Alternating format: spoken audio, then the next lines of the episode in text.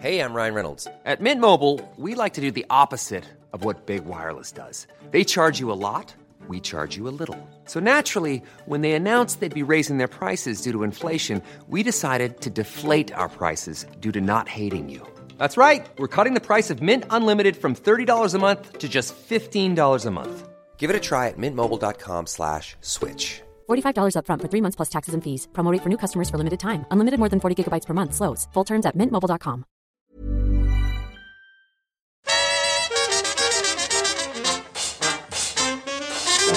buenas, amigas y amigos. Bienvenidas, bienvenidos una semana más al podcast Reload, programa sobre videojuegos que hacemos desde anightgames.com. Esta semana saludo a Juan Salas y a Víctor Martínez. ¿Qué tal? Hola, muy buenas, ¿qué tal? Víctor, háblame. Víctor.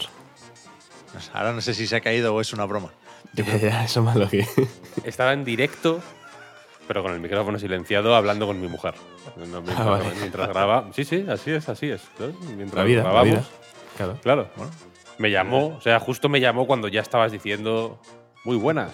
Tal, entonces, bueno, en un momento se responde esto y ya está. Pe- Pensaba que me iba a dar tiempo y le iba a decir, estoy grabando, tal, tal, tal. Pensaba que iba a ser una llamada mm, flash, pero he dicho, sí, sí, estoy grabando, tal. Y le ha dado igual y ha seguido hablando. Y, Sí, y por suerte era una cosa suficiente. Era breve, entonces ya me lo ha dicho y ya está. El, el- el mundo sigue girando, ¿eh? Mientras grabamos el podcast Reload. Todo, Eso- todo. Eso, por supuesto. Pasan cosas, hay ingenieros y diseñadores de producto en distintas partes del mundo que le ponen patitas a las consolas. Bueno, Incluso es probable que se haga alguna compra que otra mientras graba- grabamos y, y Vamos, de repente implosione, ¿no? Y No, tenga o que parar no- todo. no lo quiero ni pensar. No de lo quiero ni pronto, pensar. claro, de- puede pasar de todo. De hecho, iba a decir primero lo de que no está Oscar, porque está chungo de la garganta, con lo cual le escuchamos ya si eso la semana que viene. Y quería aclarar también, hoy especialmente, que estamos grabando el miércoles, el día 11 de octubre, porque mañana es festivo en, España. Creo que tiene algo que ver con Camilla, ¿no? Como que por, ser su último día en Platinum Games, pues ese día na- nadie más puede trabajar, solo Lo pone en el Kamiya. de hecho. Exacto. Y, y si grabábamos el viernes nos íbamos a pillar los dedos ya con la edición, con lo cual estamos grabando antes de lo normal. Y efectivamente yo estoy con miedo, pánico, por si se anuncia la compra de Activision Blizzard. O sea, yo llevamos mucho tiempo pensando en esto.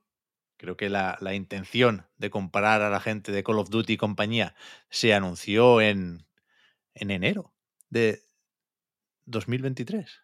¿Puede ser? No, de 2022. ¿Qué cojones? Llevamos un año y medio con esto. No para, ¿eh? Madre mía. O sea, ahora me bailan hasta las fechas, pero bueno, ¿qué, qué os voy a contar? Eh? Eh, muchos meses pensando en las implicaciones de la adquisición más grande de la historia de los videojuegos. Parece más o menos claro que se va a cerrar el asunto esta semana, porque hay varias informaciones que apuntan a ello. No sé si había incluso un, un deadline, un plazo eh, marcado desde la CMA, el organismo regulador en Reino Unido, eh, que, acababa el, el día 13, el viernes, pero sobre todo a mí me tiene loco el tweet de Activision, en el que se dice, si por lo que fuera Microsoft nos acaba comprando, que nadie piense que Modern Warfare 3 y Diablo 4 se van al Game Pass rapidito. Si eso ya nos lo miramos para el año que viene, con lo cual, comprad Modern Warfare 3 y Diablo 4 que sale en Steam la semana que viene.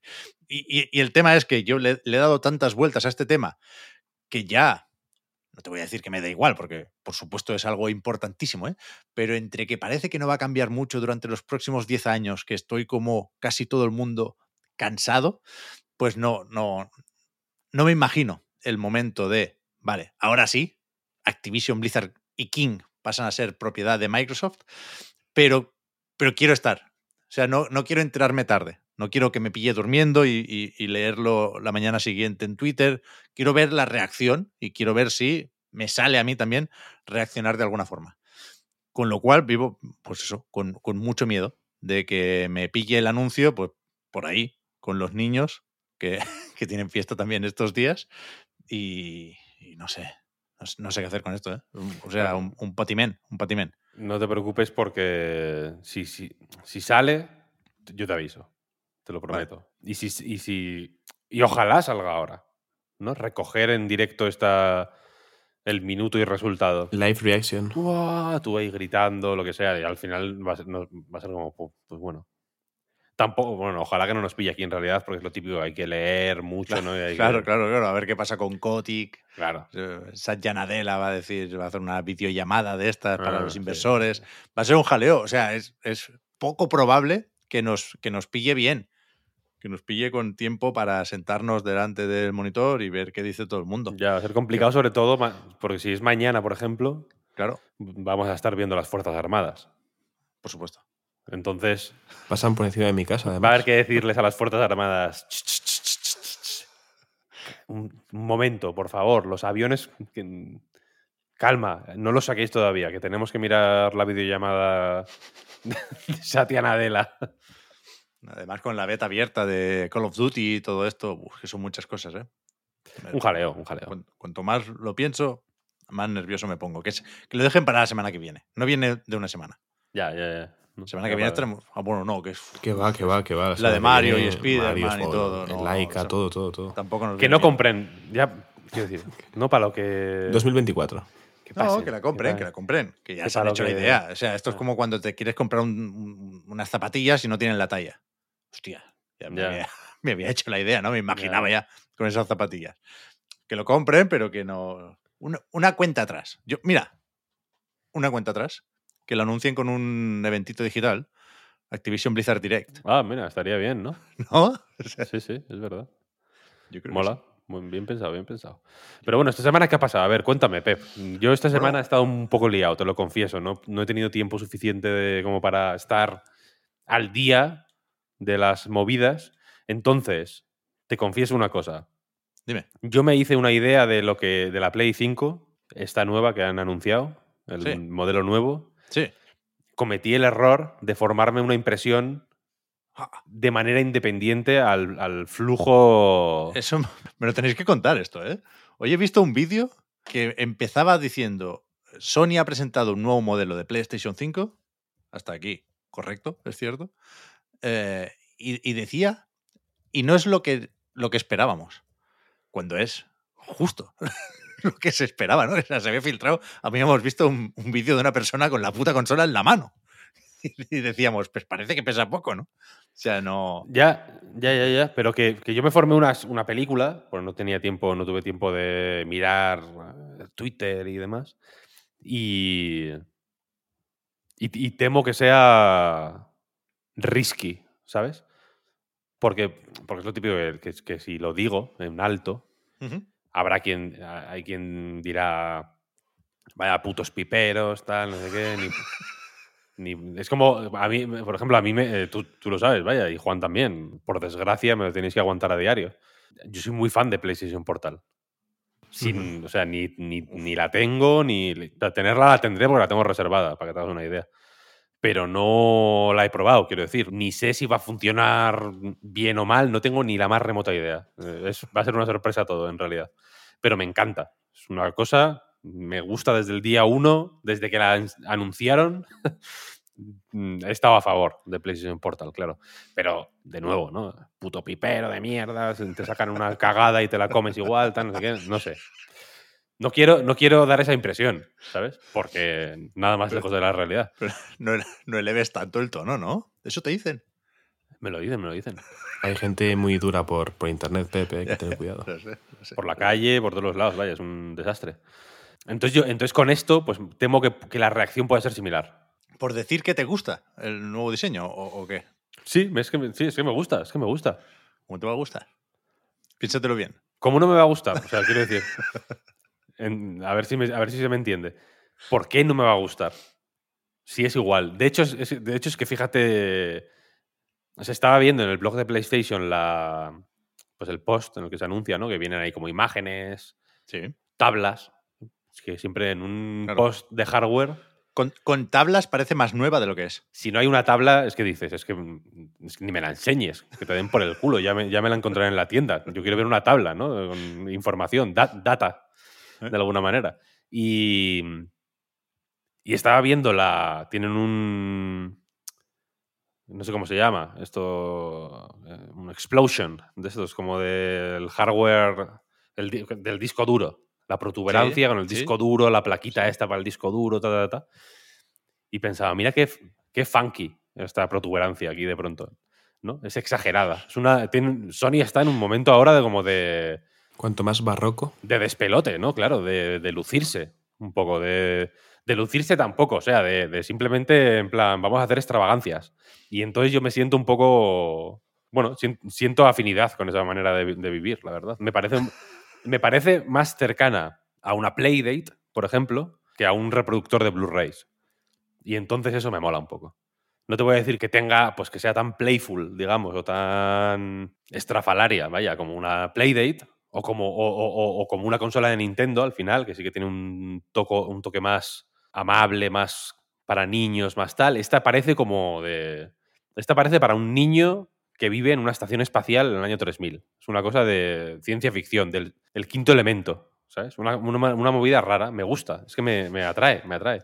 Parece la consola a la que juegan los avatares de PlayStation Home. Hostia, no sé, no, no sé si estamos me- mejorando o empeorando el asunto, pero Entonces me gusta la- y, y la, y la patita, el detalle de la patita, cuando lo vi, luego ya vi que, os, que estabais mm, rabiando contra la patita. de, de locos, de locos.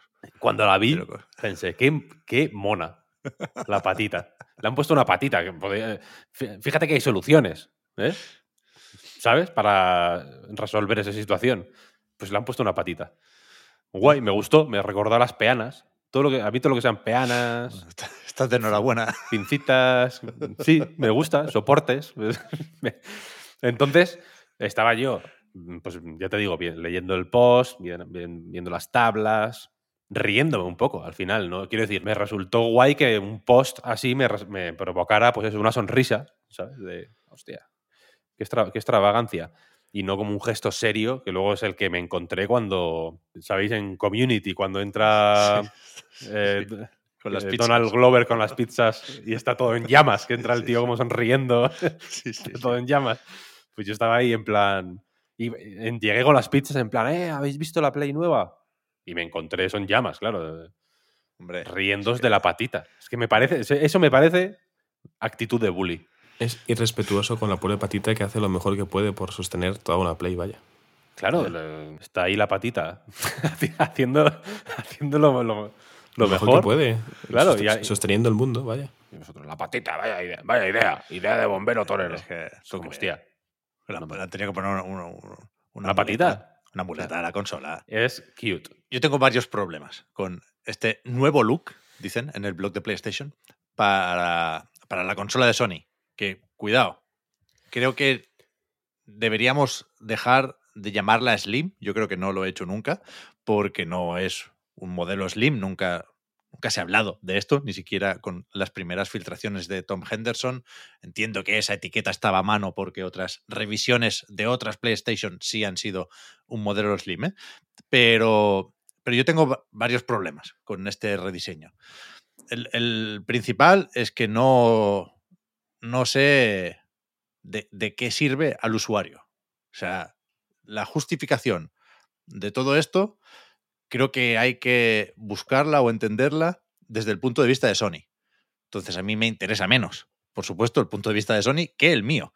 Y, y- y precisamente por eso otros rediseños se justificaban muy deprisa viendo el precio, ¿no? Solían servir para rebajar el precio de la consola porque se ahorraban costes de fabricación y todo eso. Aquí no. Aquí en, Europa los dos modelos, no no lo hemos dicho, ¿eh? este rediseño mantiene eh, las dos versiones de PlayStation 5. Hay una que tiene lector, que ahora es extraíble y que por lo tanto se puede añadir también a la que se vende como PlayStation 5 Digital Edition. Y el precio es el mismo que teníamos en Europa después de la subida de los famosos 50 euros. 5,50 con lector, eh, 4,50 sin lector. Entonces, por ahí todavía no encuentro la justificación. Porque a nivel estético, creo que sigue siendo un cacharro más bien feo. No, a mí estos surcos o estas ranuras tampoco me parecen un desastre, pero quiero ver cómo cambia el, el- el mate versus el brillante, ¿no? Hay varios tipos de plástico, parece, en distintas piezas de, de la carcasa. La, quiero ver en persona, que esa es otra. Creo que se ha enseñado bastante poco. ¿eh? Las fotos, pues típicas, fotos de producto, no me parecen mal.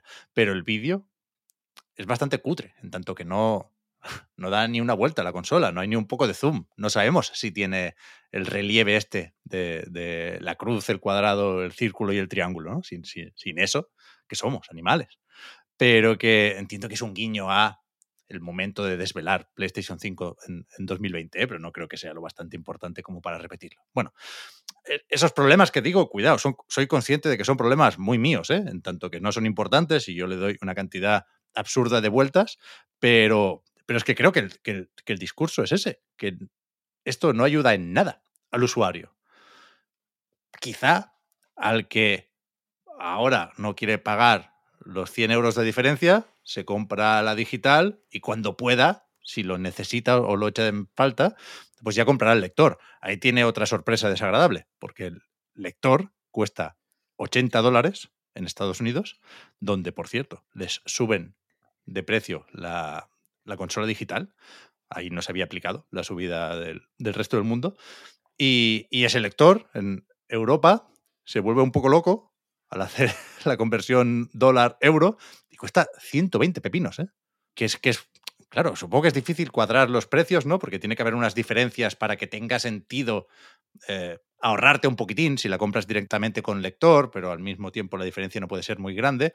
Y claro, hay- que jugar con el valor de las divisas, por ejemplo, ¿no? Y en Japón también suben todas de precio porque está el yen para tirar. Pero bueno, yo, yo creo que, la- que la tabla de precios queda un poco rara y desde luego, insisto, no es algo que, que convenza al usuario o que dé más motivos de los que teníamos hasta ahora para comprar una PlayStation 5. Pero que después ya nos volvemos completamente locos con el tema de las peanas y los soportes y las posiciones.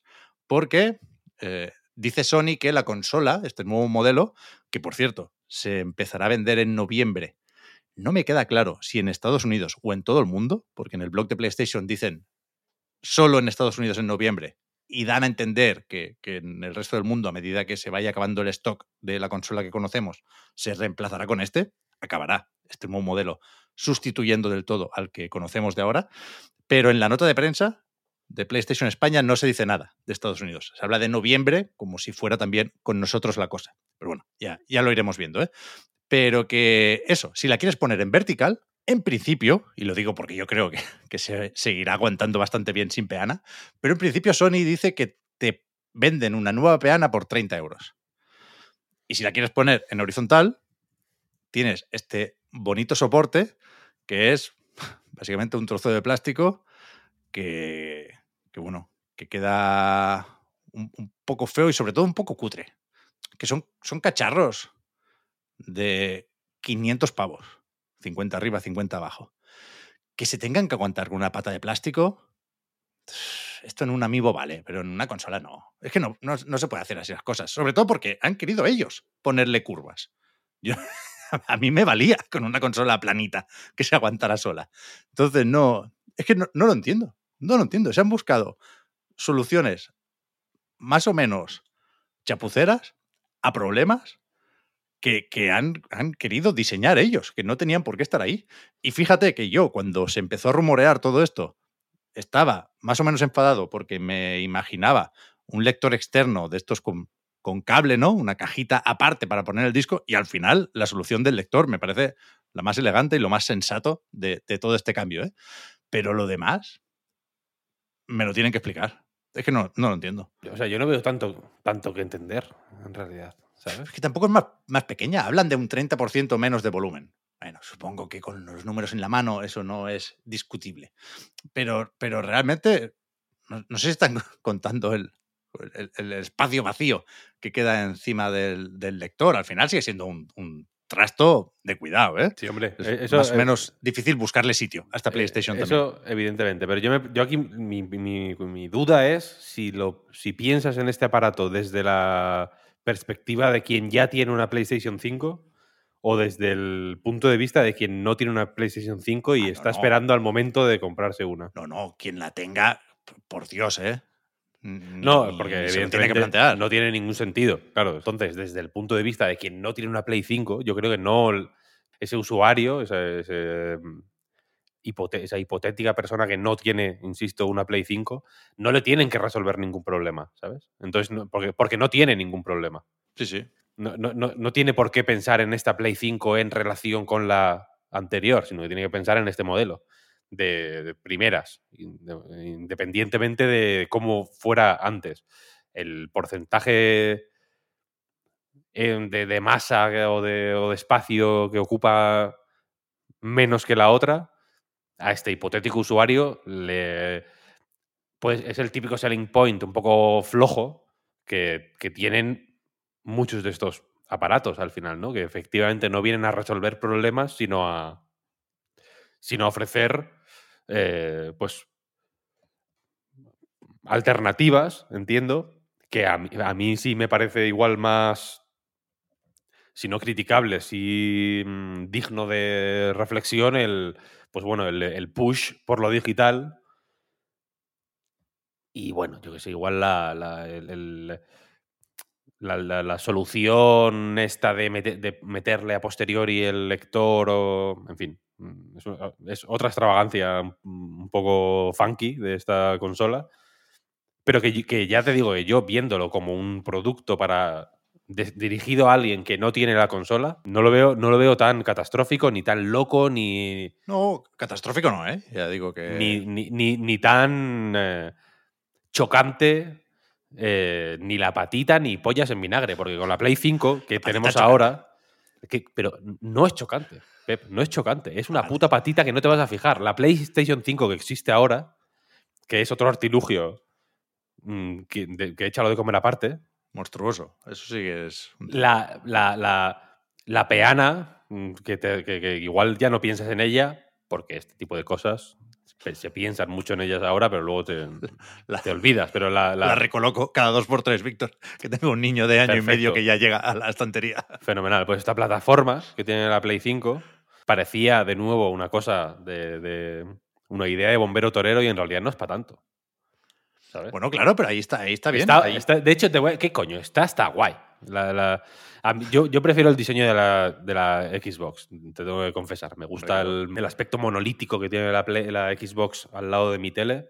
Me gusta más que esta locura de, de la Play 5. Pero, pero a mí la idea de, la plataforma esta sosteniendo medio en el aire la Play 5 me mola incluso. Me parece guay. A mí no me, no me desagrada, ¿eh? Yo soy defensor de la posición horizontal de PlayStation 5. Yo la tengo así y, con otro mueble, con otro espacio en, en el salón, seguramente la, la pondría así también. Es verdad que resbala un poco más de lo que debería, que se echa para adelante, que hace un poco de tobogán la peana. Pero por lo menos, dentro de la caja, cuando compras la consola, te viene todo lo, todo lo que necesitas para ponerla de una forma o de otra. Aquí no. O sea, no. Pon, la peana dentro de la caja y di que hay que ponerla en vertical sí o sí. Es un gesto bastante feo lo de dejar fuera la peana. Bueno, dejar fuera no, de cobrarte 30 euros por la peana para ponerlo en vertical, la verdad. Yo como usuario de PlayStation, pero que no tiene una PlayStation 5, la verdad que, que veo con buenos ojos este rediseño para que sea más pequeñita, porque así igual me cabe en la mesa, cosa que antes creo que era imposible. Eh, no sé si caerá estas navidades, pero entiendo que habrá un público, no sé qué tamaño, que igual sí que se interesa por dar el salto ahora que, bueno, simplemente ve una nueva versión, aunque sea muy parecida, y dice, pues, ¿por qué no, no? Eh, puede ser una buena estrategia de cara a, a aumentar las ventas, siempre de cara a una gran campaña entre eh, Black Friday, eh, Halloween, eh, Acción de Gracias, Navidad. Entonces, Ese es el tema, ese es el tema. O sea, hay, hay dos temas que creo que son los serios, ¿eh? Perdonad porque lo de la patita es muy jugoso. Yo tenía apuntado aquí como broma. Que hagan ediciones especiales, no de las, no de las placas, sino de, de la, de la patita. Oh, De- botas, Una- botas. Claro, una patita de Spider-Man, de repente, ¿sabes? 15 euros. 15 tampoco, tampoco nos pasamos, Bueno, ¿no? un caprichito. 15 9 euros. 9,95. Qui- Packs de dos. Claro, dos patitas, Peter, dos- Peter y Miles, 20 Oh, euros. buenísimo, Fácil, buenísimo. fácil.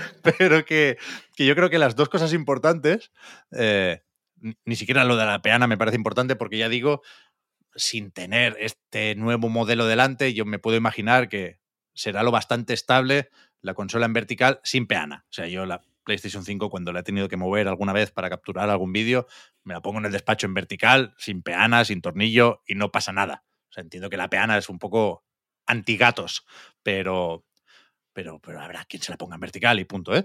Pero que para mí las dos cosas importantes son, uno, no veo cómo ayuda esto a subir las ventas de PlayStation 5, ese famoso objetivo de los 25 millones para el cierre del año fiscal, que ya, ya veremos si se llega, si se queda cerca o no, pero esto al, al no ser una rebaja, más allá de, esas promociones que hemos visto en verano, ¿eh? no, no, no creo que cambie mucho las ganas del de, público por comprar una PlayStation 5. Y lo otro, que tampoco veo cómo cambia, es lo que decías, Víctor, del empujón hacia lo digital. Yo pensaba todo el rato que se vendía solo la edición digital y si querías lector te lo comprabas aparte. Pero estando los dos modelos, es que no, no cambia la propuesta actual de PlayStation 5. De hecho, lo, lo, lo, que se puede hacer es pasar de digital a lector. ¿Sabes? O sea, gana más el físico si me apuras, porque ahora te puedes arrepentir de comprar la edición digital y, y volver a los discos, ¿no? Por, por, por eso no, no, entiendo muy bien de qué va la propuesta. O sea, se puede hacer una lectura complementaria o, o, o añadirle un matiz a esto que dices tú de que gana el, el disco, que es, que, que, es pensar que no, que gana lo digital, efectivamente, porque te puedes arrepentir, ¿sabes? Antes, mmm, una, la idea de una PlayStation 5 eh, digital, vale. pues era una putada, porque decías, bueno, es que, y si luego quiero y si, me, y si, me, regalan Spider-Man Far From Home en Blu-ray y la quiero ver, aunque, ¿sabes? Aunque no necesites, aunque no la quieras estrictamente para, para jugar, ¿sabes?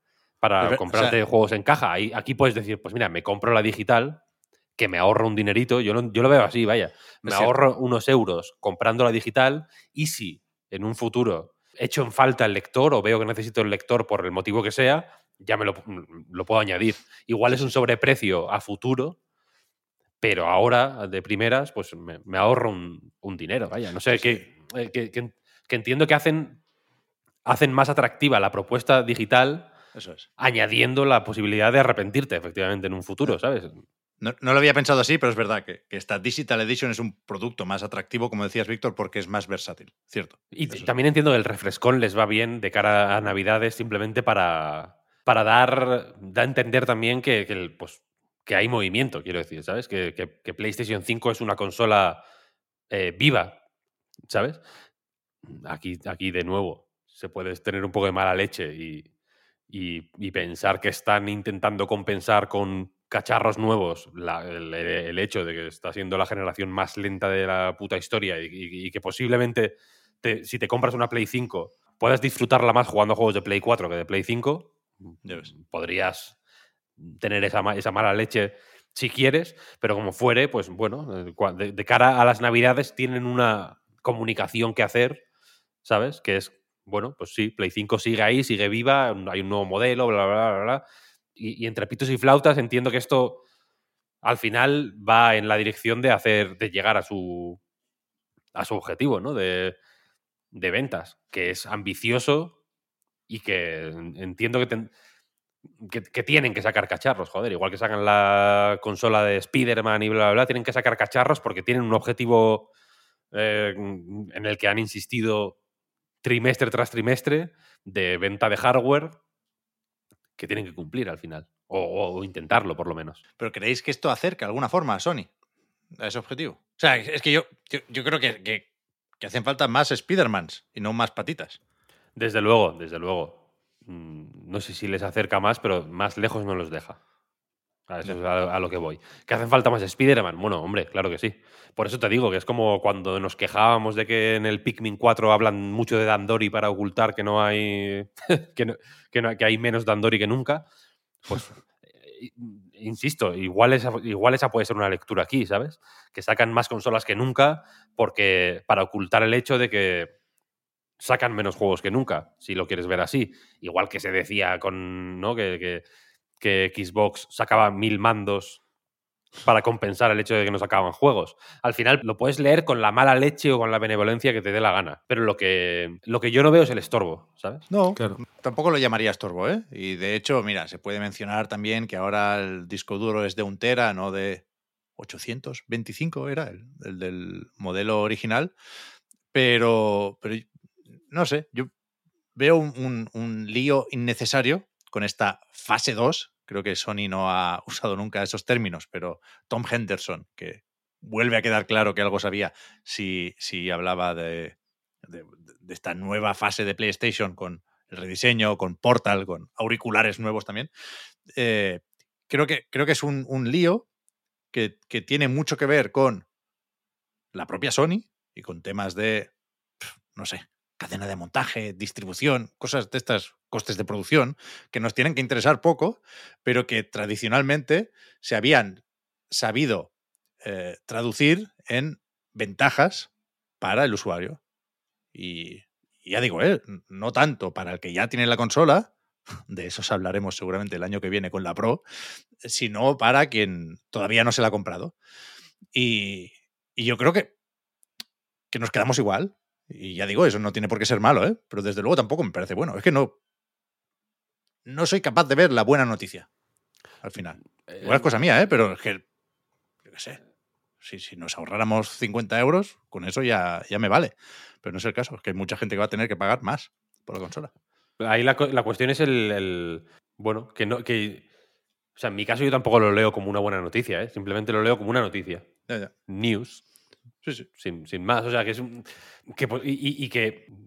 No quiero jugar al abogado del diablo más de la cuenta, pero estoy intentando constantemente eh, integrar aquí malas lecturas o lecturas pesimistas de esta movida para darle un poco de densidad y de profundidad al, al tema. Porque es que es cierto que si te paras a pensarlo, lo, posiblemente sea más fácil ser un cenizo que, que alegrarte. Entonces yo creo que, las- que las- que la opción más sensata es pues, simplemente, mm, pues sí, un cacharro nuevo. Que posiblemente se pueda comparar más o esté más cerca de cuando le cambiaron la batería a la Switch, ¿sabes? que a una PlayStation 5 Slim, ¿sabes? O a algo más mm, considerable, porque al final es el mismo hardware. Posiblemente, yo no sé si a Sony le costará menos producirlo. eh, cada unidad de, de esta, de esta consola. Probablemente por ahí también haya. O sea, Entiendo que sí. Es que pesa, pesa más bastante no. menos, ¿eh? Le han quitado como un kilo de, de interior. Por eso que más no puede costar, quiero decir, pues eso ya sería una locura eh, absoluta. Entonces, pues, pues mira, pues ya está. Una máquina nueva para quien la quiera y para quien la necesite, ¿sabes? Mm, Y me alegro por, por quien la pueda aprovechar. Insisto que no. O sea, creo, creo que no habría que sacarle. No habría que buscarle más pies a este gato en concreto, porque ya tiene uno y es encantador. Es una patita preciosa que va a ser una delicia verla. Quien la pueda ver, yo, yo ya veo mi puta Play 5 aquí sin pata, aquí como haciendo el. como haciendo un equilibrio aquí. Es como, "Ve- vete a la mierda, coño. Me voy a hacer una patita. Me voy a hacer una patita y se la voy a poner a mi, a mi Play 5 Impresora- normal. Impresora 3D. Como una impresora 3D y le voy a hacer una botita preciosa. La icónica, los icónicas botas de Joel en The Last of Us Part 2. Una funda de, en vez de la- una bota, una patita, una funda de, de palos de golf. Están perdiendo el tiempo en Devolver si no sacan una patita del Ankerfoot para la ¡Uh! Es que No, es no. una oportunidad de oro. Pepe, es que es una oportunidad Se van de a oro. forrar Lo siento, final, pero ¿eh? es que es, es así. Madre de Dios. Madre de Dios. A ver, ahora tengo ganas de ver las cajas. No he enseñado la típica foto de las cajas, pero un día, eso, eh, pasear por un centro comercial y de repente encontrarte un nuevo modelo de PlayStation 5, eso supongo que me hará un poco de gracia. Pero vaya, tampoco pretendo darle una trascendencia que, insisto, ¿eh? creo que no tiene de ninguna forma y yo si acaso estaré un poco, solo un poco, más atento el año que viene si apoyándonos una vez más en la información que adelantaba Tom Henderson, tenemos realmente una PlayStation 5 Pro, que ya dijimos ¿eh? que es difícil imaginar con el catálogo de nueva generación en general eh, cómo o por qué nos hace falta un- un- una consola más potente, pero, pero desde luego ahí como como poco, sí que cambiará la propuesta y por lo tanto, pues tendremos que hacer números, ¿no? Y, valorar si merece la pena o no, que, que- esa es otra, ¿eh? viendo que no bajan de precio estos modelos, eh, la Pro será carilla, será carilla y también va a haber, que va a haber jaleo, va a haber jaleo el año que viene. ¿Tenemos alguna noticia más para comentar hoy? Lo de la marcha de Richie Tielo nos afectó de alguna forma, ya su- supongo que se esperaba, ¿no? En el momento en el que recogen cable hay que, hay que cambiar un poco la imagen de Unity. Escuchaba un narco corrido en, la- en las oficinas de Unity, hablando de que estaba muerto en vida ya. Pero sí, el hombre, a ver, quiero decir. En algunos sitios dicen que le han echado y en otros que se va él. ¿Cuál es- no sé si tienes tú más información precisa de cuál ha sido la situación. No, no. O sea, yo leí el comunicado de la empresa en el que no se entraban muchos detalles y sí se decía que se queda un tiempo indeterminado como asesor para facilitar la transición. O sea, que no se lo han cargado a lo loco y lo han mandado para casa, o eso dicen. Pero, pero claro, aquí lo mismo que decíamos el otro día con Jim Ryan, ¿no? A la hora de valorar la figura de, de el que en su momento fue también jefazo de Electronic Arts, no sabemos si fue idea suya lo de las tarifas. Desde luego en algún momento tuvo que decir que pa'lante, ¿eh? Pero, pero a mí me, me preocupa un poco, tampoco lo utilizo yo, ¿eh? ni, ni, ni este motor ni ningún otro, pero creo que, que es complicado lo que tiene Unity por delante, da igual el CEO, al final lo que quiero decir es eso, que, que- da igual que no esté Richitielo, porque el, el trabajo que toca hacer ahora de recuperar confianza perdida y plantear un futuro atractivo para los desarrolladores, creo que es, es mucho trabajo, ¿eh? Que, que no es solo para un CEO. Hay que, hay que coordinar aquí muchos departamentos para que Unity no, no se quede un poco, un poco más atrás de lo que seguramente quisieran. Antes de pasar al siguiente bloque, si os parece, yo, a, mí, a mí me resultó muy. No sé si lo habéis visto. Yo lo acabo de ver hace nada, justo antes de empezar a grabar. ¿Visteis que Paradox ya está diciendo que Lamplighters League, que está la cosa malamente? ¿Por qué? Hostia, verdad, yo no, yo, no lo he probado, ¿eh? pero estaba en el Game Pass, en algún momento le doy. Básicamente han publicado un comunicado, es que está en su página oficial, de la de Paradox, vaya, dirigido a los inversores, porque ya avisan que está yendo la cosa más lenta de lo que esperaban y que no creen que vayan a, a recuperar los gastos, los costes, vaya, de desarrollo tan rápido como esperaban. Y me, result- me resulta sorprendente, tampoco, tampoco es una locura porque está, eh, está siendo tendencia este año que haya semanas muy, muy, muy, bueno, muy con mucho movimiento, ¿no? Muy densas de lanzamientos. Entiendo que el pastel es el que es y cuantos más haya para repartírselo, pues a menos tocan, simplemente. Pero, eh, pero este juego en concreto, me gustaría saber cuánto ha ayudado Game Pass a recuperar esos costes y cuánto ha perjudicado. ¿Sabes? No sé cómo tendrían hecho el cálculo, no sé cuánto esperarían vender en PC, por ejemplo, y cuánto han dejado de vender por... mm, me resultan interesantes esos cálculos, ¿sabes? Eh, por si no fuera ya difícil enfrentarse a la incertidumbre de qué pasará cuando el juego salga, ¿no? Y cuando, y cuando la cosa no vaya de gastar dinero, sino de ganarlo. Mm, cómo ahora hay más eh, elementos a tener en cuenta, ¿no? Y más, bueno, más variables que quizá no restan a esa incertidumbre, sino que suman, ¿no? Porque Game Pass yo sé que en muchos casos ayuda a combatir esa incertidumbre, en realidad, Sí, ¿no? Si, sí, si tienes asegurado X dinero, cuanto más pequeño es la, el, el proyecto, entiendo que mejor, ¿no? Pero Claro. teniendo asegurado X dinero de Game Pass, de pronto, quien dice Game Pass dice eh, PlayStation Plus o, Play- o, Humble Monthly o, Mm, lo- lo que sea, sí, sí. ¿no? Estas suscripciones. Pues guay, ¿no? Porque en vez de partir de menos un millón, pues igual partes de menos 800.000, ¿sabes? Que sigue siendo, sigue, sigue dando vértigo, pero un pelín menos. A veces ese pelín menos yo creo que, que es más crucial que de lo que puede parecer. Y en este me ha resultado sorprendente que lancen el comunicado tan rápido, Ya. que salió, a- salió hace nada este juego. Sí. Sí, sí. Hace menos de una semana cuando estamos grabando esto, o una semana sí. justo. No, no- no creo que sea un caso de, de poner la venda antes que la herida. O sea, entiendo que han detectado una herida ya, Claro, claro. pero claro. No, no lo había visto. O sea, eh, esto lo desarrolla Her Brained Schemes, que es un estudio que Paradox compró en, en 2018. Estoy viendo, son los del Shadowrun, sobre todo, que Mm. es una saga bastante celebrada. Y, y no sé si ya tenemos que ponernos en lo peor, Víctor, por, no sé, creo que es un tipo de comunicado que no hace falta publicar si no tienes en mente medidas más o menos drásticas, como chapar el estudio, vaya. Pero, pero seguro que hablaremos de esto, ¿eh? porque el, el- el tema del Game Pass o de efectivamente catálogos de suscripción similares eh, no, está resuelto y hay que ir viendo caso por caso y por supuesto eh, a- después de leer cómo, cómo prepara las ofertas Microsoft, pues podemos imaginar para qué tipo de proyectos es más atractivo esto, pero que a lo que voy es que Paradox tiene varios acuerdos aquí, ¿eh? o sea, es un compromiso a medio plazo, te diría, con Game Pass, porque el Cities Skylines 2 también, Mm, Sale ahí. también se viene Day One, ¿eh?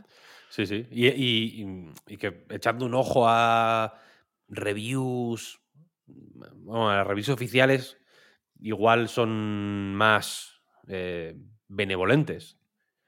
Por, pues bueno, entiendo que por, por la naturaleza de, cómo es una review, ¿no?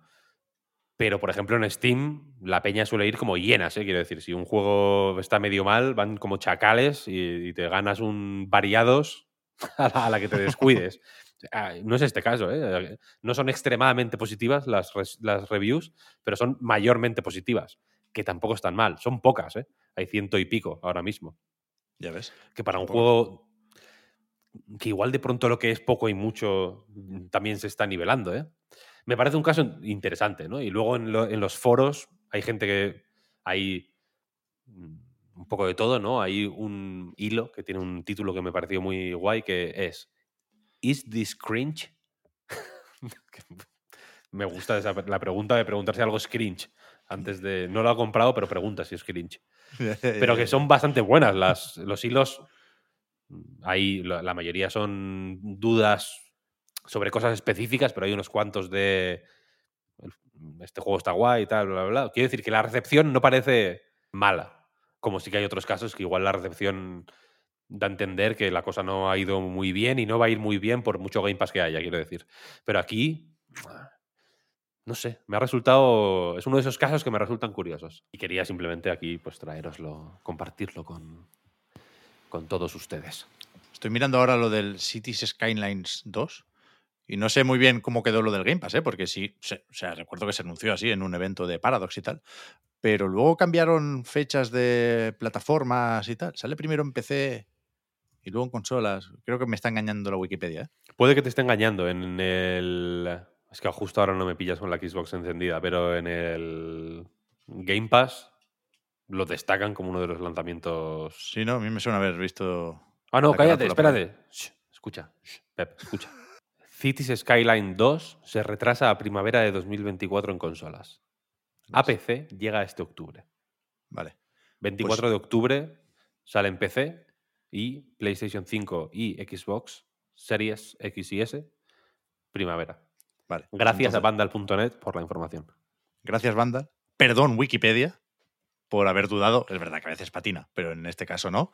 Y mientras tanto, yo he abierto la app de Xbox en el PC. Y, y, si me sale aquí próximamente en Game Pass, Cities Skylines 2 entre Like a Dragon Ishin y Jusant. Con lo cual, a tope. Y, y efectivamente, a ver, a ver qué dice entonces Paradox, ¿eh? porque si le falla el Cities, ahí sí que malamen, ¿eh? El primero lo petó a lo bestia. Muy, muy fuerte el primer Cities Skyline, sí, sí. Pensaba que me ibas a decir, Víctor, o que Microsoft había comprado Activision Blizzard, parece que todavía no, o que igual Richie Tielo puede volver a Electronic Arts, pero esta vez dentro de Disney. A Richie Tielo le pega bastante un, un- un poco de, de Disney, ¿eh? Un Disney, sí. sí, Hombre, sí. se van a, a beber algo con Bob Iger. Sí, sí. ¿Lo dices por el, el aura demoníaca que tienen ambos o qué? Sí, sí, sí. Pero esto, o sea, porque todo el mundo quiere comprar Electronic Arts. O sea, por el FIFA, vale, lo entiendo. Pero como no, no es limitada esa ex- estrategia de expansión. Lo digo porque también se habló de que no, no sé si Amazon o una de estas ¿eh? se planteaba comprar Electronic Arts y ahora se está hablando mucho de Disney por un artículo de Bloomberg en el que bueno, se comenta que hay directivos que quieren, una vez más, y esto es un poco cíclico, eh, apostar menos por lo de ceder las licencias y las franquicias y volver a tener más desarrollos internos y apostar un poco más por los juegos, entre comillas, desde dentro, y que para eso podrían comprar Electronic Arts, porque más allá de ese EA Sports Football Club, es verdad que, que tienen muchas cosas de, de Disney, ¿eh? que ya no tienen en exclusiva los juegos de Star Wars, pero sí están desarrollando un Black Panther y un Iron Man, y algo más tendrán por ahí de Star Wars que se me olvide. Pero bueno, supongo que, que ya no nos sorprende nada, ¿no? Bueno, un poco sí, ¿eh? Si mañana leemos qué cojones, que Disney compra Electronic Arts, yo sí me sorprendería. Yo no tengo claro que Electronic Arts, que de una manera muy clara Electronic Arts se beneficiara de esa compra. Para que alguien, o sea, quiero decir, para que exista este tipo de tratos, yo entiendo que tiene que haber un beneficio para las dos partes, ¿sabes? Y Electronic Arts, no sé yo hasta qué punto se beneficiaría de, de meterse en el, en el pifostio que tienen ahora montado en Disney. ¿eh? Ya, ya. O sea, se me ocurre que, que no le faltarían franquicias. Es verdad que, que fuera de EA Sports, recordad que llegaron a separar la compañía, ¿eh? en plan, aquí está EA Sports, no me la toquéis, y aquí está Electronic Arts, como es Entertainment, Mm. que eh, entras en las oficinas y pone, a- bueno, a ver qué hacemos con el Battlefield, porque no, no creo que les esté saliendo mucho, aparte del Apex. Pero, pero bueno, ahí sí que tener un problema teniendo siempre cosas de Star Wars y de Marvel, aunque es verdad que igual no, no tienen muy claro en Disney tampoco qué hacer con Star Wars y con Marvel.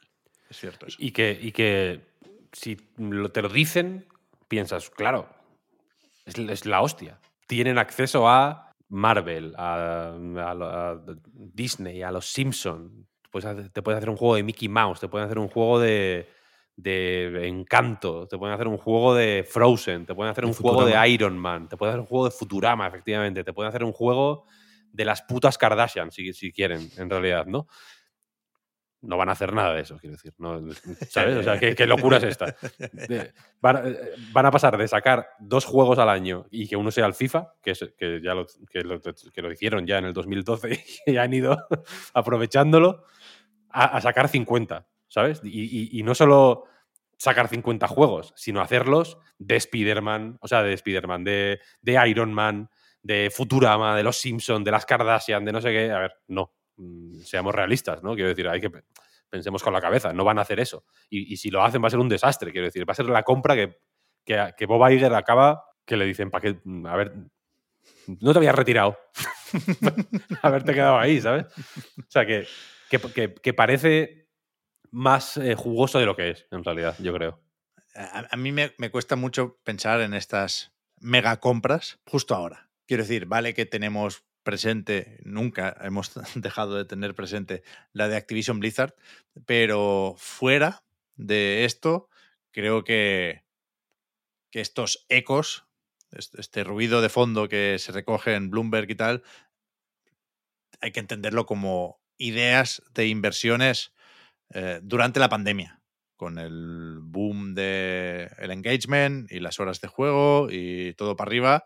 Y ahora estamos en la época de los despidos y de la normalización a la baja, ¿eh?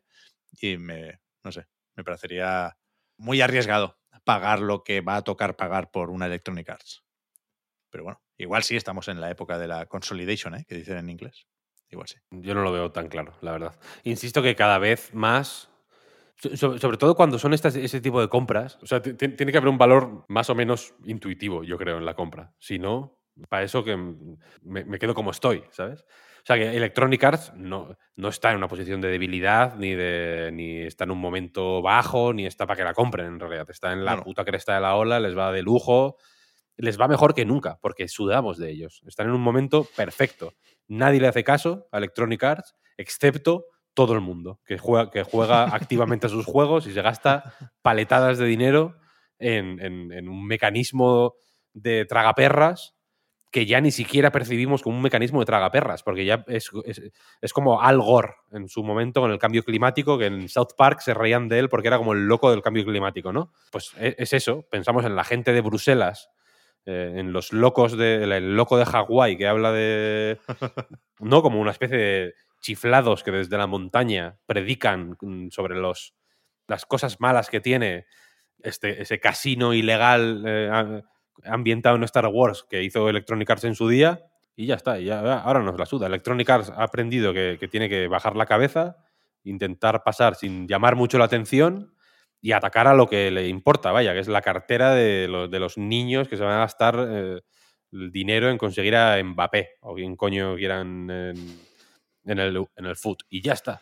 Es, es un perfil bajo que, por cierto, les funciona de lujo. Estoy eh, documentándome ahora, ahora un- para un artículo que estoy escribiendo sobre Fortnite. Porque Fortnite hizo un evento con Shell, lo de la, lo de la gasolina. Gasolinera, sí. Shell, la empresa efectivamente de, de- de gasolina, que es que, que en el evento eh, hay como mapas creados por miembros reconocidos de la comunidad de Fortnite, por influencers, vaya.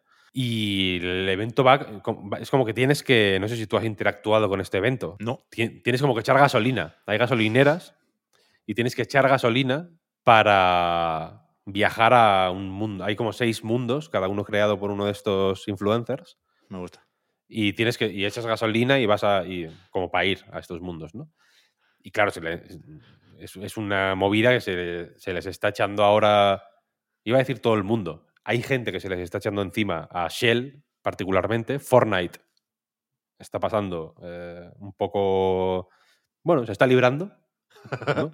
un poco de, de la, de la- de la mierda, porque básicamente Shell está utilizando un juego para niños y lo demuestra el hecho de que en las clasificaciones por edades estas de, los, de las experiencias de Fortnite, la, la más alta es Teen. Quiero decir, no. ¿Ah, sí? Ep- Epic no procesa en su cabeza la posibilidad de que haya alguien de más de 14 años jugando a Fortnite.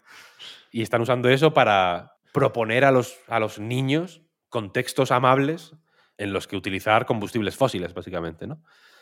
un poco para limpiar su imagen. También han hecho campañas en TikTok, en YouTube y tal. Están usando como las redes para blanquear un poco su imagen cuando están en follones mm, legales por todos los lados por ser literalmente perniciosos para la supervivencia de la humanidad en el planeta Tierra, quiero decir. Entonces es eso, que a estas compañías les va bien el perfil bajo. Electronic Arts Está claro. O sea, sería horrible para Electronic Arts ser comprada ahora mismo, porque les pondría un foco encima que no necesitan. Ellos están ahí de, de lujo. Quiero decir, les da fenomenal. Que, que nadie hable de nosotros. Si es que no, si es que no hace. Electronic Arts, yo creo que de un, de un tiempo a esta parte quieren ese, ese juego de, de- Totalmente. de que no hablen de ellos. Para que. Bueno, pues para que no, para no meterse en líos. ¿Sabes? Ellos están. Cuando les explote, les explotará, supongo, ¿eh? porque al final. Están, no, no están haciendo nada mejor que antes, quiero decir. Han seguido su. Hubo jaleos, insisto, por las cajas de loot, por las. por el food, por los cromos, por bla bla bla bla. Su, la su manera de corregir rumbo, que es algo que anticipamos de nuevo correctamente en el reload muchos años atrás, su manera de corregir rumbo fue el secretismo. Simplemente no pasar desapercibido, no dejar de hacer lo que está feo, sino hacerlo de una manera que nadie mire, simplemente, y ya está. Entonces, esta compra no va a salir. Y si sale, sería un desastre. Andrew no va a permitir esto. Y ahora, no sé qué ha pasado aquí, pero, pero se ha petado de gente, el Zencaster. Hay, hay más gente de la que, de la que es mm, físicamente posible, casi, ¿no? Bueno, antes hablábamos de, si supone esto un récord en el número de pistas, pero la verdad, déjame contar, no, iba a decir, está aquí la mitad del equipo, no llega a la mitad, por uno. Pero la semana pasada hablamos de la Indie Spain Jam, estuvimos aquí con Ari contando cómo, cómo se organizaba el evento y, y qué propuestas habían llamado más la atención, y recordábamos que en unos días, ese fin de semana, se, celebraba la entrega de premios. Y ya teníamos pensado hablar con esta buena gente, pero no nos vino mal que se llevaran también el primer premio en la categoría general. Así que vamos a hablar un ratico sobre Mírame, el juego del ciclista, con... Permíteme que empiece contigo, Chuso, por aquello de la confianza. Muy bien. Chuso Montero. Tenemos Tenemos también aquí a Eufrasio. Hola. Eufrasio Depp en Twitter. Ey. Hay gente que ya lo llama X. Yo me resisto, ¿eh? Por cierto. No, no, no, no, no, no, por ahí no vamos a pasar, ¿eh? Nadie lo tiene que llamar X jamás. ¿Quién lo llama X? ¿Quién lo llama X? Yo no. Los, Gente loca. los medios serios, en plan la vanguardia. Hay, hay por ahí un libro de estilo que dice, no, no, si se llama X, lo siento, pero hay que llamarlo Gente que X". paga el TIC, ¿no? Las dos Españas. Exacto, exacto, exacto. This motherfucker is paying for Twitter Blue. Tenemos también, perdón, a Renato Meyer.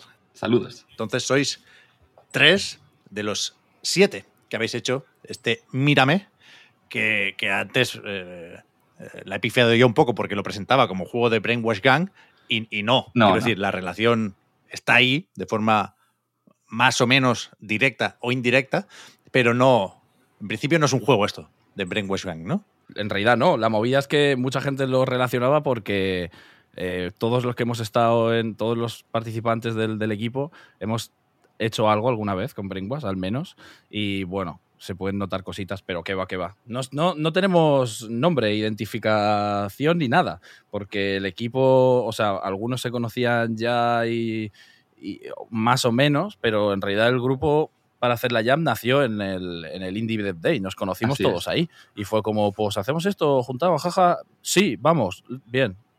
Tal cual. Básicamente de, ahí surge, quiero decir, de la casualidad cósmica de juntaros. O sea, a mí me interesa en qué momento las encontráis sensibilidades similares para hacer un juego como este, que para quien no lo tenga localizado, no sepa exactamente qué juego es Mírame, si habéis estado en X, yo voy a decir X. Yo, yo voy a decir el abogado del diablo. Sí, si No, os no, jodéis. no, no. Os jodéis. ¿Os molesta? Pues lo voy Me a decir duele esto, me duele, gusta, me duele esto. malo de la X, historia. una puñalada. XXX lo voy a llamar a partir de ahora, de hecho. Eh, no, había una película de, de- de Vin Diesel. He pensado yo en la película, varias, en el, en Triple el X, logo. Triple X. Triple X, buenísima. Bueno, en Twitter, si quizá lo habéis visto, es el juego de la, de la bici que echa llamas por el culo, básicamente. Podéis entrar en Itch.io y jugarlo desde el navegador, no tenéis que baja, bajároslos ni siquiera, pero la cosa va de...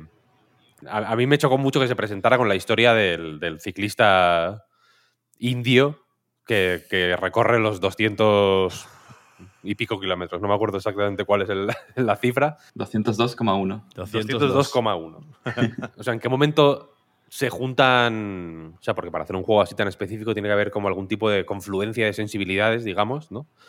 Eh, ¿Cómo os dais cuenta? ¿Cómo es el. Ya no tanto el proceso de la, de, pues, de la jam, ¿no? Que entiendo que es curro, curro, curro durante X días y que salga lo que Dios quiera, sino el, la previa a eso, ¿no? A ver, Sí. vosotros os conocíais ya un poco de antes, pero en persona no, ¿no? Eufrasio? En persona sí. No, no algunos, en- igual. Sí, sí. La cosa es que íbamos a hacer, eh, hablamos en verano de, de hacer Renato, Aquiles y Culo una jam, pero no se pudo porque nos pillaban X fechas muy cercanas y era un follón. Entonces, luego cuando nos vimos en el Indie Day, era rollo, "Ah, bueno, hacemos la jam en el Spain de, en la Indie Spain de Jam. Y claro, eh, como estábamos hablando todo el rato, como nos, estábamos, como nos hicimos panas de Chuso y Pica, bueno, que Pica es el jefe de Renato, compañero, tal, que también estaba por ahí, que es un pedazo de máquina y demás, y que también estaba Ren, Clara, pues dijimos, bueno, pues ¿por qué no lo hacemos todos juntos? Pero claro, el proceso de sacar la idea fue una, fue, fue una pelea, la verdad. O sea, no fue una cosa tan fluida como parece. O sea, estuvimos eh, un día y medio y un día tres cuartos para sacar la idea. O sea, Yo- hasta el miércoles no se empezó a Joder, trabajar en el, el, primer, el primer día y la mitad del siguiente fue solo a ver qué coño íbamos a hacer. ¿eh? Antes de pasar a eso, quería decir que sobre cómo nos hemos juntado, para mí, que yo igual soy el que viene un poco más de fuera, porque yo fui a la Indie Bed Day a ver a mucha gente y un poco porque quiero hacer juegos ahora y quiero cómo tomar este camino. Y fue para mí fue como una cosa de, de- de la pura amistad. Porque de alguna manera, yo sin conocerlos de nada, ya iba como encaminado a conocer a Eufrasio, porque me habían hablado de él y nos habían emparejado espiritualmente ya, de alguna manera. Pasó nada más llegar. Eh, y, pero ocurrió con todos, con todo el grupo, porque estuvimos todo el fin de juntos, prácticamente todo, y, y fue súper bonito, como que nos, o sea, para mí, como que nos llevamos súper bien, nos lo pasamos súper bien, como que conectamos muchísimo y, y surgió un poco así. Yo también me siento como súper afortunado y, para mí es un regalo como que me, me invitasen a participar con, con todo, con todo el grupo, porque, porque eso, yo tengo mucha menos experiencia y todo eso, pero fue como una cosa de mágica. de- en el Indie Best Day, el, el último día, el domingo, o sea, tuvimos una conversación con Josh, con S- Scuffle Wombat, que igual lo conocéis, que hace jueguitos y tal. Eh, tuvimos una conversación en una mesa eh, durante cuatro horas que, que hacía yo mucho tiempo que no me reía tanto. Una cosa loca. eh, de- sí. Fue una cosa espiritual entre todos, para mí increíble. En plan, plan, quiero mucho a esta gente ya eh, y las he conocido ayer, ¿sabes? Ya ves, ya ves. Y de- dentro de este proyecto, perdonad que tendría que haberlo dicho antes al presentaros, ¿qué habéis hecho cada uno? ¿Tú, Chuso, cómo, cómo debutas aquí? Yo he estado en diseño, que es en lo que me quiero especializar, junto con Eufrasio. Así un poco, la estructura así un poco grupos de dos personas con un, un senior o un lead y un junior un poco, aunque no es tan así, porque por ejemplo en arte están Renato y Picas y se puede considerar a Picas eh, el senior, pero son los dos en verdad. Pero bueno, en, en cualquier caso, Eufrasio y yo hemos estado en diseño, eh, Renato y Picas en arte, eh, Culo y Clara eh, y Ren eh, en programación. Y luego está Aquiles, que ha estado aparte con toda la parte de audio y la música, que es tremenda máquina. Clara y Ren, ¿eh? Ortega y Gasset. No, he dicho, he, he dicho culo y he dicho, he dicho culo y he dicho Has Clara y dicho Ren, no. Clara y Ren. Ay, Son me la misma persona. Culo, culo y Ren, perdón. Pero sí, vaya, ha sido trabajo en pairs, eh, en pareja, y, y con uno al volante y el otro apoyando. Menos Aquiles, que ha estado en audio. Mucha gente, jugando a este, mucha gente yo creo que, le ha sorprendido el, el pulido que tiene, ¿no? Mm, Es, de esos juegos de Game Jam que sorprenden porque dices, hostia, ¿cómo han conseguido hacer esto en tan poco tiempo? Tiene como una contundencia al tener igual también como una intro, tiene, co- es, es- es está bien pensado, quiero decir. Tiene una cosa que dices, hostia, mm, Empacado, ¿no? Sí, sí. hay- tiene, un, em- tiene un empaque efectivamente que no es el... que hay juegos comerciales que tienen menos, seguramente. A mí, a mí me, me sorprendió mucho la intro.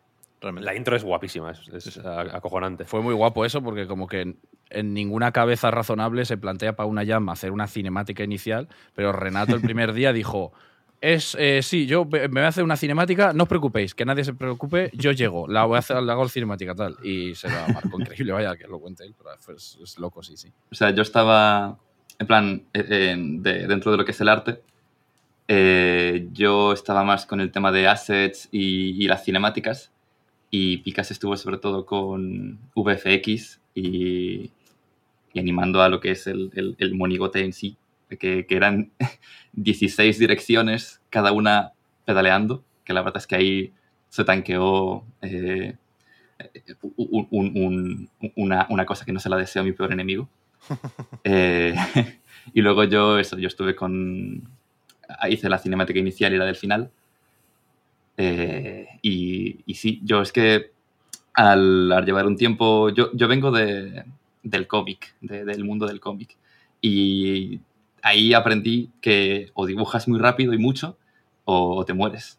Entonces, eh, eh, creo que por eso pues, tenía ya eh, velocidad, por así decirlo, para hacer la cinemática. Es una parte importante esa, porque creo que una de las cosas que hemos hecho muy bien es como un poco como el, el scope y, y saber hasta dónde podemos llegar y dónde tal. En parte gracias al curro que ha hecho Eufrasio, que os lo conté él ahora, porque ha tenido muy, pa- muy buen papel, creo yo, como de que estemos todos organizados, de hasta dónde podemos llegar, como priorizar las cosas que hay que hacer, cuáles no, cuáles descartar y cosas así.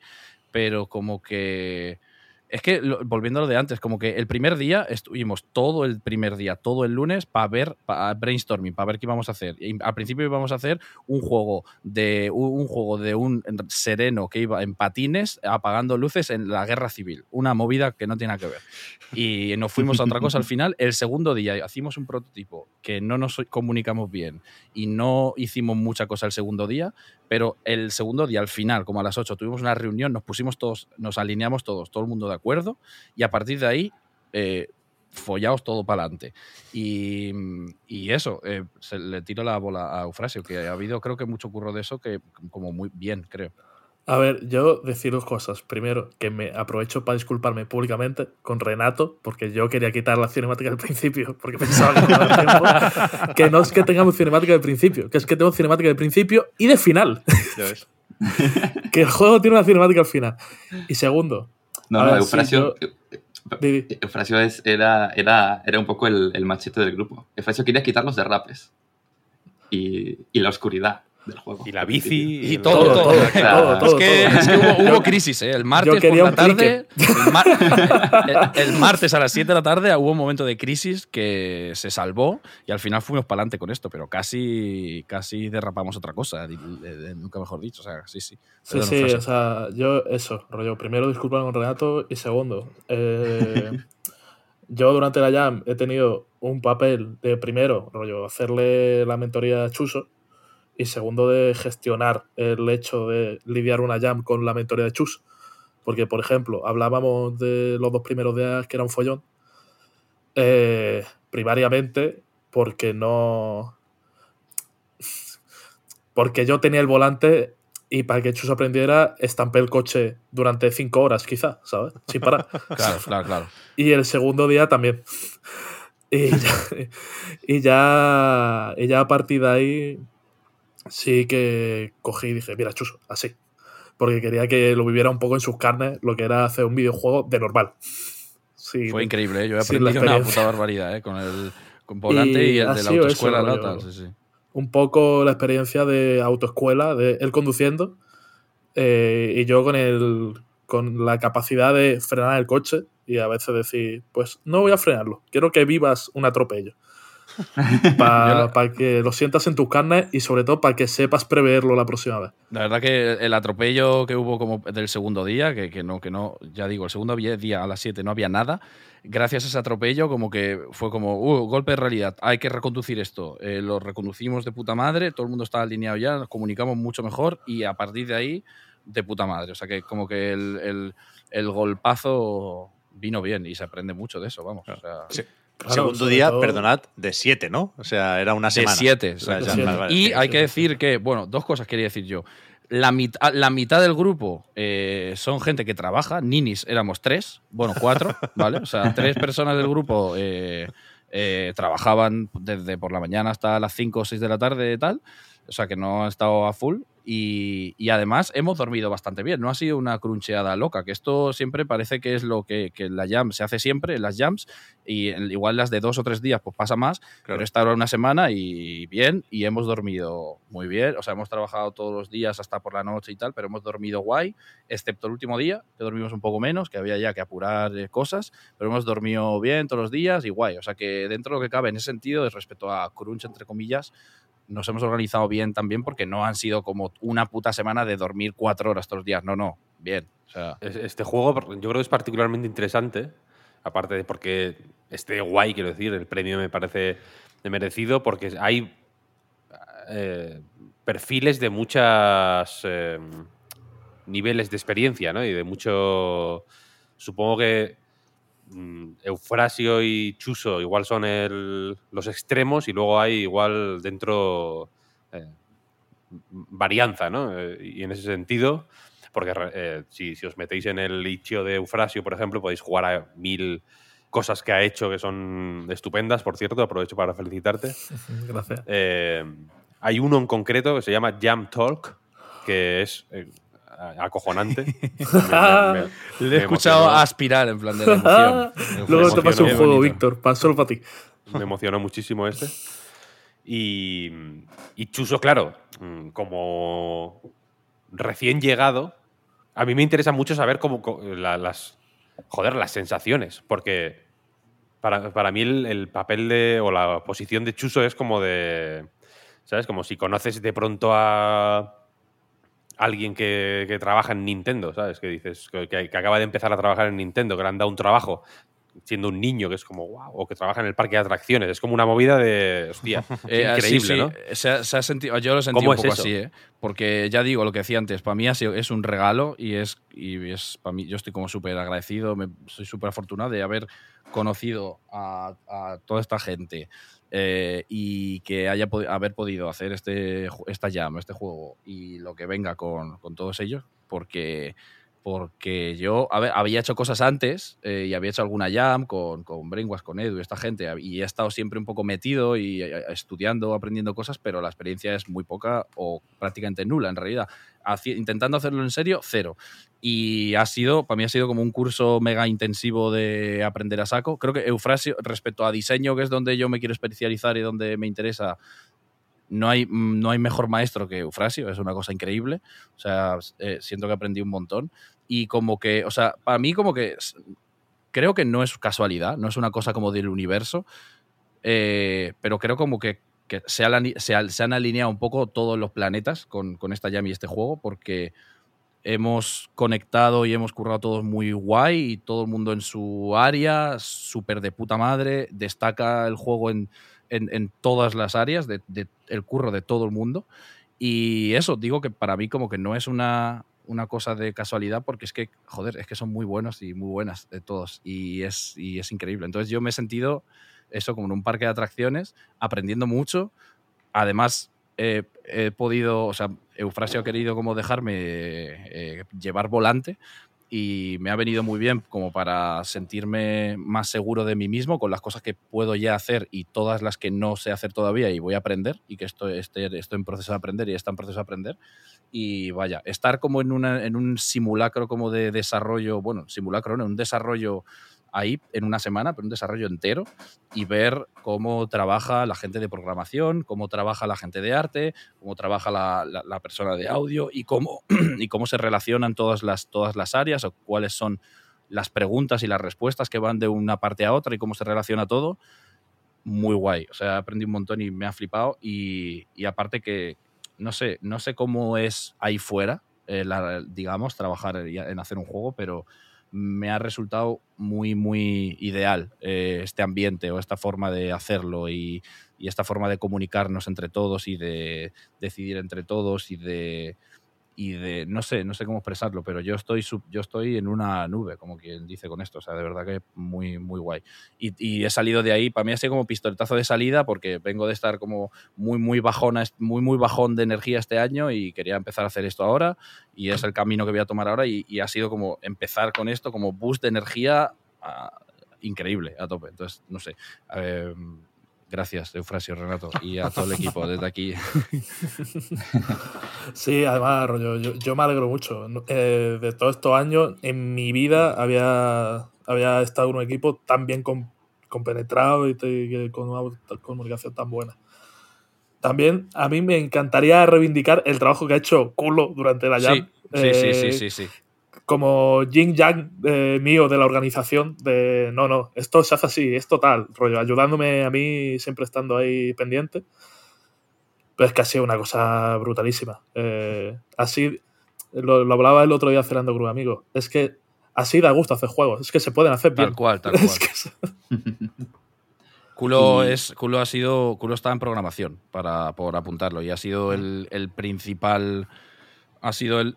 Sí, había como un lead y un, y un junior en cada grupo. Él ha sido el, el lead por experiencia, pero también por tiempo, porque es eh, junto con Eufrasio, Aquiles y yo, es, eh, es uno de los que no estaba trabajando y ha estado a full haciendo cosas. Y vamos, yo no sé cómo es eso, no sé cómo es fuera, pero ha sido increíble trabajar con Culo, cómo organiza todo el código, cómo lo construye todo. O sea, yo he alucinado bastante. Y increíble, no sé, muy, muy guay. Y creo que el juego destaca por eso, es que es muy... O sea, hemos tenido muy pocos problemas, rollo de bugs, de cosas que no funcionan. Cero, ¿eh? Había, hicimos un, docu- un Excel rollo buglog y no se usó. Porque es todo como una puta roca, tú. Tuvimos un bug Uno. en siete Al, días. un al bug. final, sí, sí, sí. Uno. Increíble. Yo no he jugado todo lo que quisiera, pero ahora que sé que tiene final, me lo podía imaginar, ¿eh? porque tienes ahí en todo momento la línea de meta a los 203 kilómetros. Eh, momento confesiones. Aquí, ¿quién se la ha pasado? Porque la cosa se complica bastante, por supuesto. Del equipo no todo el mundo, eh, cuidado. Creo que juraría que incluso puede que nosotros tres seamos los únicos que. Bueno, culo, culo. culo, es, no. culo también, y es tremendo. es- ya era un puto pro ya. Estaba ya cuando lo sacábamos, estaba jugando todo el rato picadísimo. Yo, yo lo he confesado antes de empezar a grabar, pero Mm. yo, yo no me lo he pasado todavía. Ah, no. Pero cuenta lo que pasó. Yo me realmente, en plan. quedé eh, a, a- ¿Cuánto? Dos milisegundos de pasármelo. Me quedé en el kilómetro 202,8. Fue increíble. En plan, la tiró loco. En plan, estábamos ahí Momentos viéndole, más testeando. tristes de. Prácticamente se lo Empezó a pasó. sonar Linkin Park. O sea, pero una como cosa que se confió, brutal. empezó ya a celebrar y queda, eran 202 con- dos- 202,80 y no sé. Y, y cagao. Yo, yo- yo me quedé en ciento y pico kilómetros y ya sospechaba que tocaba nuevo tipo de enemigo. Efectivamente, me, no, no me mató ese enemigo, pero sí me arrinconó un poco más y me puso nervioso. Te puso nervioso. Y, y ahí Guay, descubrí guay. que, que el que el límite, aquí hay un círculo que se va cerrando, un poco Fortnite, y me, me estampé contra la pared. En, en lo que pensaba yo que era mi mejor partida. Porque ¿cuál es, cuál es la estrategia? O sea, a mí lo que me, me mola, más allá de cómo se siente el derrape, que es algo que yo disfruto especialmente, me gusta mucho cuando notas que va girando cada vez menos, pero todavía tienes un poquito de control y puedes abrirte un pelín para cambiar eh, la dirección en la que sales escopeteado cuando, cuando se carga el turbo. Pero, pero claro, lo primero que haces es querer pasarte de listo y decir, yo aquí me pongo a derrapar constantemente en círculos y, y eso es un escudo de llamas ¿no? que, que impide que se acerquen los enemigos. No se puede hacer porque en cierto momento, quieras o no, eh, sales eh, propulsado hacia adelante y no puedes seguir derrapando. ¿no? Pero ¿cuál es, ¿cuál es vuestra estrategia para terminar el juego? Yo, antes de responder una pregu- esa pregunta, voy a, voy a sacar a la luz una no-hit que nos pasaron ayer, creo. de Ayer. Sí, sí. que es que cuando tú haces el derrape, eh, tienes como unos segundos de invencibilidad. Ajá. Con el boost. Sí, sí. Y entre esos segundos te da tiempo a recargar para hacer otro boost. Entonces, ha habido una persona que ha cogido un metrónomo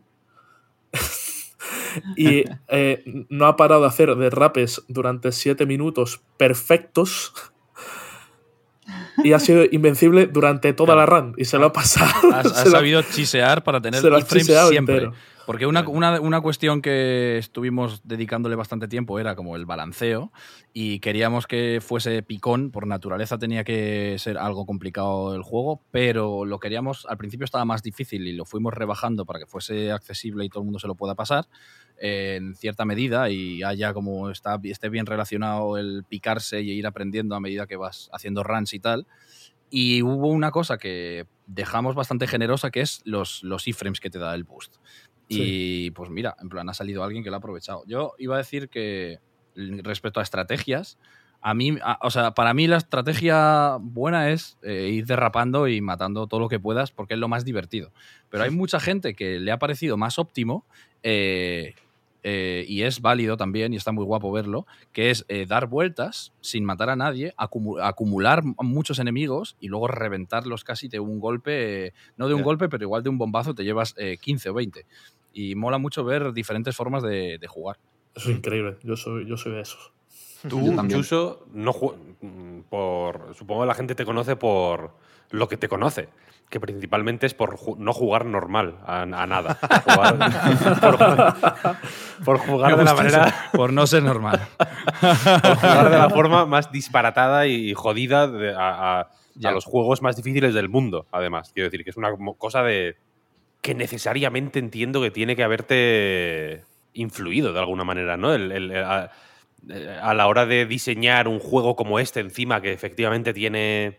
Se puede aproximar de, maneras eh, diferentes, efectivamente. Que, que- a nivel estratégico tiene. Supongo que si ahora os decidierais por mm, seguir iterando y buscándole la aquel, supongo que podría tener más profundidad, pero que ya tiene una profundidad considerable, ¿no? De manera natural, Sí. quiero decir. eh, eh, es un juego que tiende a la, a la profundidad.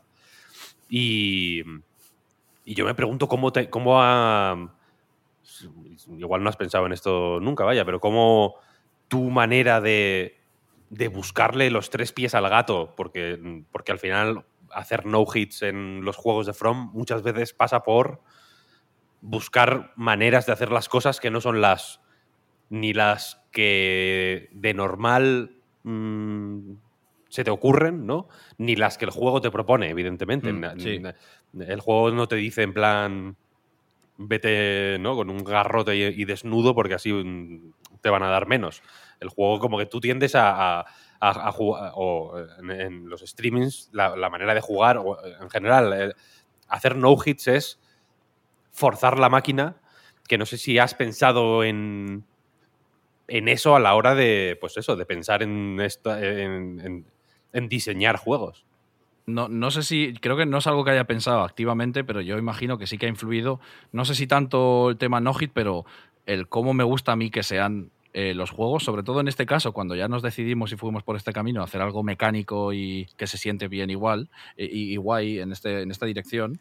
eh, supongo que sí que me ha influido todo eso eh, de, de cara a que sea hasta cierto punto desafiante y que, la, y que, y que no sea eh, un paseo terminarlo, entre comillas, que tenga cierto desafío para que, gracias a lo bien que se siente el juego, que co- conseguimos que se sintiese todo lo bien que, que nos gustaría, bueno, o muy bien, igual no todo lo bien que nos gustaría, pero, pero bien, muy bien, y, y que, y que la persona que está jugando se, se, se pique y quiera seguir jugando y siga aprendiendo, como que ir aprendiendo por capas. Y en mi cabeza, una cosa que sí que está muy presente y que se, creo que sí que me viene de ahí es como mantenerlo simple, el cómo se juega y las primeras capas y- y las herramientas básicas, pero que realmente tienes más herramientas de las que al principio igual parece que tienes y que la progresión un poco y el, y el ir mejorando jugando vaya en, en la- en- en dirección a aprender a utilizar todas las herramientas que el juego te da. Porque te puedes pasar el juego solo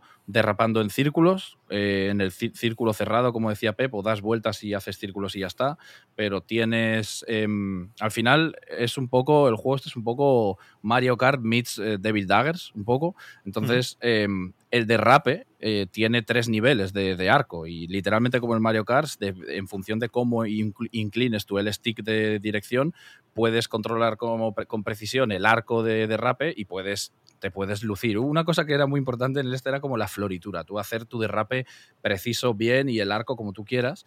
Eso es, es una herramienta que igual a, a priori no puede que no veas, igual que, que que el derrape quema y el fuego se transmite, o por ejemplo que cuando sueltas el derrape y pegas un boost, el fogonazo de detrás también mata. No quema, pero mata directamente, entonces no da luz, pero quema. Y fue como apilar unas cuantas de estas eh, herramientas, una encima de otra, partiendo, del mismo, partiendo de la, la misma base o del mismo verbo. Y, y guay, no sé. em, fue, bastante, o sea, fue bastante intuitivo, la verdad, el llegar ahí. Creo que un poco por el tipo de juegos que nos molan a, a- a todo el equipo, a Eufrasio, a mí también mucho, influencias Blambir y así, ¿no? Eh, estuvimos, se, se mencionó mucho Nu- Nuclear Throne y otros ejemplos parecidos de cara a hacer algo así, y, y creo que eso sí que ha estado presente. Y, y no sé mm, si ya tenéis que Sí, decir los yo- demás, pero muy guay. Eso me gusta Mm. mucho, ese- ese- esa parte y todo eso. Yo eso, yo, yo sí se te nota que vienes del no hit y que vienes de esto. Porque de primera instancia estás diciendo rollo, un juego con floritura, un juego de lucirse, un juego de cosas de estas. Que al final es de lo que va el no hit, que está la gente de patina y luego está la gente que hace patinaje artístico. Entonces, un poco hacer eso. rollo, El juego se- es un punto intermedio. es como tiene que ser, o sea, tiene que ser, tiene que servir para lo que sirve. Tienes que derrapar para matar enemigos, pero tienes, espa- es, tienes espacio para lucirse. Claro, no es claro, solo claro. lucirse, ¿no? Porque si, si te luces demasiado, te matan. De hecho, la idea del timbre que tenemos en el juego. que ¿Lo habéis descubierto timbre, el timbre? ¿Qué va? Pues es que hay, hay, hay que ser curioso con el mando, hay que tocar botones. pues hay una mecánica de timbre, pues para rollo, si has tenido un, un momento guapo, pues para tocarlo, para, para gozarlo un poco, ¿no? Para disfrutarte. claro, para disfrutárselo. Qué buena. Y, y- y sobre esto, pregunta típica de Jam, ¿eh? pero disculpad, con, con este juego me sale sí o sí. Si hubiera que expandirlo o extenderlo, que su pregunta, no sé si os apetece o si eh, lo querríais hacer en caso de que saliera esa oportunidad, ¿cómo, se equilibra el rollo de eh, la- las, las opciones, entendidas como forma de alargar la propuesta y dar variedad a, la partida, versus lo purista, ¿no? De, de, bueno, al final puedes derrapar durante horas con o sin power-ups, ¿no? O sea, te- ¿tenéis en mente una versión de Mírame con lanzamisiles, salto, doble salto y jefes finales? Es que Pase- hemos con- de esto, de esto se de hablado. batalla. ¿eh? A ¿Cómo, cómo lo ha visto? de eh? batalla. Yo he de confesar que yo en mitad del desarrollo yo tengo una build mía en la que puedes disparar. Y no tienes un disparo cualquiera, tienes Bueno, el increíble. disparo de Mega Man, que se puede cargar. Pero, a ver, yo creo que por cuestiones de que la mitad de los que estamos aquí ya trabajamos, bueno, ya trabajan. y de este ámbito, no creo que sea una cuestión viable. Ahora bien, se ha hablado de por dónde podría tirar una versión grande del Mirame, rollo yo creo que el camino más sabio para mantener el purismo y, el, y añadir variedad sería un poco un disc room. Tú tienes niveles, tienes que aguantar, tienes que cumplir X condiciones y cada nivel cambia el mapa, cambian los enemigos, cambian las circunstancias de victoria. Está la oruga, que sería un boss largo. Es verdad. Hay un boss ya hecho, hecho diseñado en papel, que no dio El- tiempo. Un el- secreto. El Si motivo quieren que por esté la oruga, pues mm, nos tienen que dar dineros. Claro, es que a mí me da mucha rabia, rollo. El, el- el motivo que a mí me enamoró de este juego fue la idea de derrapar echando el fuego a una oruga larguísima.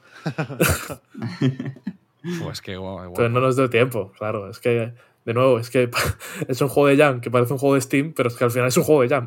Sí, sí, sí. Pero sí, como que parece que la, la había como do- pa- para hacerlo más grande hay dos líneas, como esta línea de por fases o por niveles, eh, un poco como Disc Room o incluso puede ser un, un rollo Nuclear Throne en el momento en, en- en cuanto en que en algún momento acaba y lupea o full oleadas Vampire Survivors Devil Daggers. Son dos, las dos direcciones naturales. A mí me recordó a. eh, no sé por qué, pero pensé mucho en Tormentor eh, eh, Está- X sí, Punisher. lógico. no sé Es- cómo es está X, puesto, no sé. está como referencia también puesto. sí. Ah, Sí. me- no sé por qué, jugándolo, estaba pensando, hostia, eso tiene un poco la energía de, de ese juego que también es hiper simple, en realidad, porque no tiene más que matar muñecos, ¿no? Pero tiene una profundidad acojonante también. Pero eso, se, se puede tirar a muchos lados, eh, pero lo de siempre.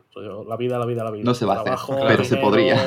Comprar, Se podría hacer. Mercadona, todo, O ¿sabes? sea, en principio lo íbamos a cerrar en plan juego de Jam, está terminado, está muy guapo, tal. Lo hemos subido a Newgrounds, que está ahí la peña gozándolo también ahí.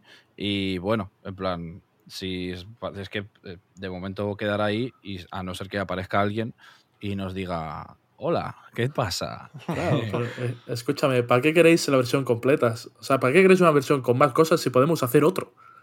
Exacto. Si es que eso fue, eso fue de lo que hablamos, que mola que lo de la jam se muera en la jam Claro, y ya, ya saldrán otras cosas. será por Pero juego. bueno, así nacen los proyectos luego de, yo qué sé, para comer, para vivir, que, que sa- salen muchos de jams al final. O sea que está, está ahí, está ahí abierto. A ver qué, a ver qué hacemos también eh, más adelante. Pronto es la, jam, la Málaga Jam en enero. Eh, no sé si, a ver cómo nos juntamos, igual nos dividimos, no se sabe, ¿no? Pero en fin, eh, que vamos a seguir haciendo cosas al final. Mírame dos. O mírame, mírame. Yo ya lo he dicho. Mírame de vuelta. Lo, lo leo con voz de, de Ignatius, ¿eh? Mírame, mírame. Soy tu futuro. Mírate, en segunda persona. También, es verdad. De hecho, es verdad. habla- mírame, mírame viene del concepto ese de la floritura. Rollo en plan, mírame. De esto, es, esto, de esto no hemos hablado mucho, que es la narrativa, que, que parece una cosa secundaria y a priori lo es, pero al final ha tenido mucho peso. Y es la movida del señor divorciado, que, que surgió un poco mm, casi a, Lo del divorciado no, pero lo del Jay Bawan sí que salió un poco al final y ha sido una cosa súper especial al final. Ya ves. Sí, sí, sí. sí. Es que teníamos- Un, un buen gancho, vaya. Teníamos que buscar, en plan, estábamos, eh, ¿cuá- ¿qué distancia? ¿Qué, o sea, ¿qué número aleatorio ponemos para que sea la meta? Y dije, voy a buscar en, en- en Wikipedia a ver cuál es el récord de tiempo en bici. Y, y- y pusimos uno más para, para, para- como ataque personal a, a Jay Pawan. Superar su récord es, es- es el- es la meta del juego. Pues para ir cerrando, vayamos pensando todos en la despedida y en lo que pueda haber quedado por contar. Eh, recogiendo un poco lo de la semana pasada, ¿eh? las recomendaciones de otras propuestas de esta Indie Spain Jam 2023.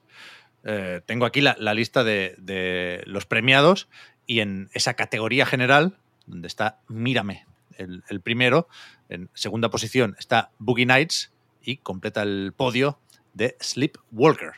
Después está Mejor Juego en Solitario para Diki Dogo, Daylight Dungeon. Buena carátula aquí, con el rollo NES, me gusta. Mejor Mecánica, Mosquito Sangriento, que antes os he escuchado mencionarlo y celebrarlo también. Premio de arte para Isla de Lobos, sonido Monsters Act y narrativa Pérez SL. Casos incisivos. Adaptación del tema, otro que se comentó en el último podcast, este Miña Querida.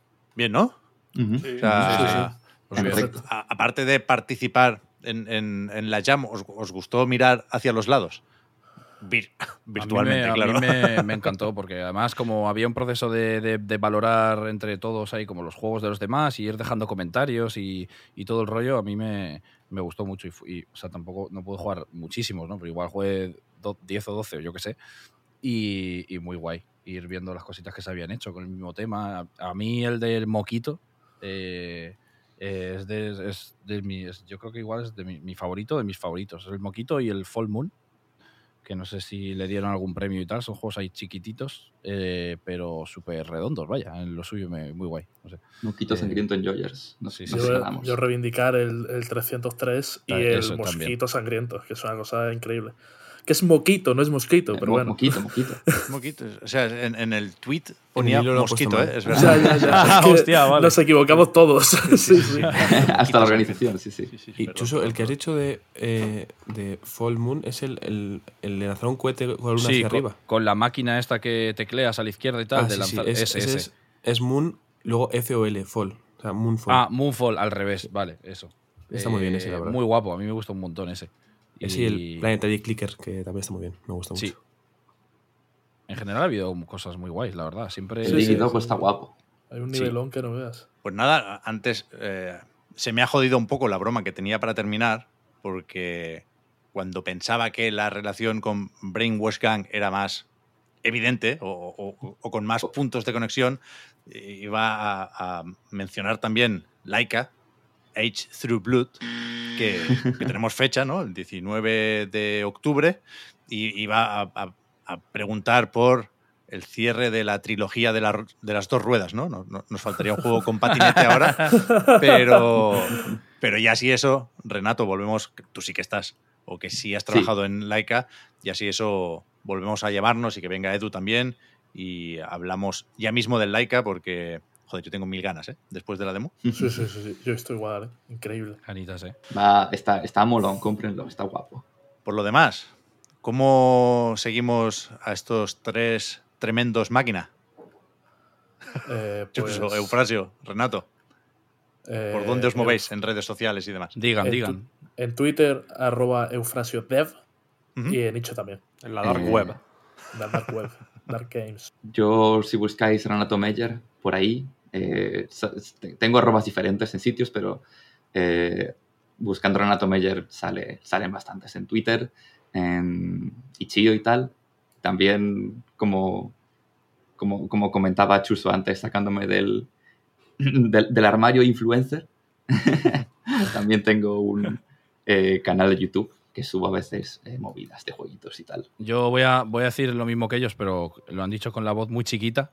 Eh, a, mí, a mí ya me, me conoceréis mucho, yo tengo mucha atención, ya, ya saben, pero eh, eh, aprovecho yo mi espacio para volver a decir lo que han dicho ellos. Eh, Eufrasio, Eufrasio Dev, eh, Eufrasio en, en Itch.io, o sea, Eufrasio Dev en Twitter, Eufrasio Itch.io, eh, jueguitos guapísimos, entren a jugar algunos, a bichear, tal, por ahí. Eh, que te quiero, Chuso. eh, Qué bien. recomendadísimo, es increíble. Eufrasio es increíble. Alguna vez, ya, ya no, no saben todavía, pero ya sabrán. Eh, pero pueden saber ya. Eh, así que entren a jugar. Y Renato tiene un canal de YouTube de donde hace vlogs eh, y vídeos sobre jams y jueguitos y cosas que están guapísimos. Yo es que, o sea, yo es que vi los vídeos antes de conocerle. O sea, esto es objetivo. La amistad no influye aquí.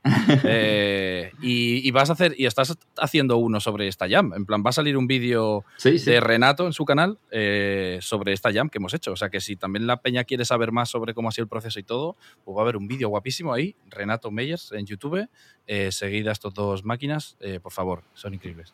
Y en Twitter es Rocket Hiena, ¿no? Si no me equivoco. Así es, así es. Que hay otro es- Renato Meyer por ahí, un usurpador, no, no lo confundamos. Ah, por cierto, voy a decir una cosa más. Em, para, para, bueno, para todo el mundo, pero especialmente para gente que igual no se ha acabado el juego y no ha llegado, sobre todo recomendamos llegar al kilómetro 150, que es el clímax del juego, donde empieza como el build-up final y- y- y sobre todo la música sube un montón. eh, y para quien no la haya podido acabar y no la haya escuchado entera, está la banda sonora, está la canción subida en Spotify, eh, que la ha subido Aquiles.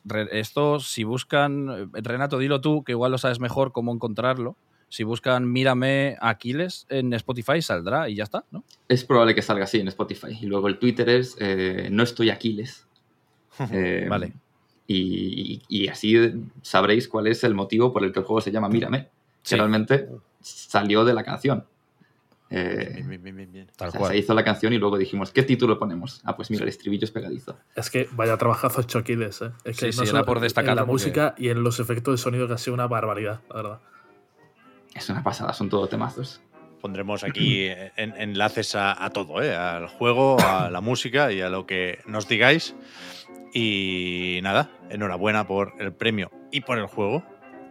Y hablamos cuando queráis, en realidad. Nosotros estamos por aquí cada semana. ¿eh? Lo mismo decimos, vaya, eh, cuando queráis, pues aquí estaremos, estaremos haciendo cosas. Esto, yo me siento como en casa, vamos. Hombre, estáis en casa. casa, Esto es casa. casa, Esto es casa. Sí, sí, sí. Sí, sí. Muchas gracias por todo. Hasta la próxima. Chao, chao. Adiós, amigos, A chao. vosotros. adiós. Hey, I'm Ryan Reynolds. At Mint Mobile, we like to do the opposite of what Big Wireless does. They charge you a lot, we charge you a little. So naturally, when they announced they'd be raising their prices due to inflation, we decided to deflate our prices due to not hating you. That's right. We're cutting the price of Mint Unlimited from $30 a month to just $15 a month. Give it a try at mintmobile.com slash switch. $45 upfront for three months plus taxes and fees. Promo for new customers for limited time. Unlimited more than 40 gigabytes per month. Slows. Full terms at mintmobile.com. Hey there, it's Michelle Norris. I'm host of a podcast called Your Mama's Kitchen. When I travel, I'm usually looking for a way to find a taste of home when I'm not at home. And one of the things I love to do when I am at home is entertain. And Airbnb allows me to do that. When I was in California recently, I rented a house that had a great kitchen. And when we were sitting around the table, we we're all thinking, we're in someone else's house. Someone could be in all of our homes as well. If you have a home, but you're not always at home, you have an Airbnb. Your home might be worth more than you think. Find out how much at airbnb.com/slash host.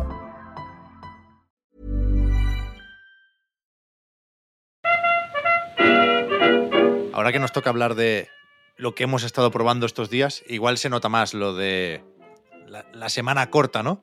Porque es que ni siquiera hemos podido probar muchas demos de Steam. Está ahora el festival, el Next Fest, y normalmente eso nos, nos salva al- algún programa. Tampoco es que necesitáramos de demos para eh, estar entretenidos en, en octubre, ¿eh? Pero, pero es- yo es que no, no, no me he puesto todavía con las demos. Sigo teniendo en el escritorio la de American Arcadia. Voy a tener que jugar, hacíamos broma el otro día, Juan, en la recarga activa, al Robocop. Al cruzadito. Y después tengo, mira, no, no me lo he bajado todavía, pero, pero lo voy a tener que hacer.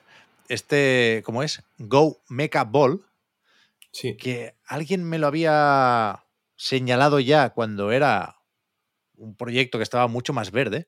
No sé si lo hacía alguien que conocía el amigo Croissant o algo así. Pero la cuestión es que el otro día lo vi y dije, hostia, el de, el de la bola. Me lo tengo que bajar. Y hace un rato, Marta Trivi me, me ha dicho por el line, oye, he visto esto y creo que es tu rollo, ¿eh? Y yo, pues sí, pues sí. Pero todavía no, no he jugado, vaya. Estoy todavía con, con esa cosa no tan secreta que comentábamos la semana pasada y que todavía no podemos analizar hoy. Yo he jugado a, a- Ha sido una semana. No me, no me gustan estas semanas. Te lo digo. Ha sido una semana de juego desestructurado. Yo tengo un calendario muy estricto de, de juego. Yo el domingo por la noche necesito saber a qué voy a jugar por la mañana y por la noche. Por la tarde no, porque estoy con mi hijo y, eh, y hay que inculcar valores.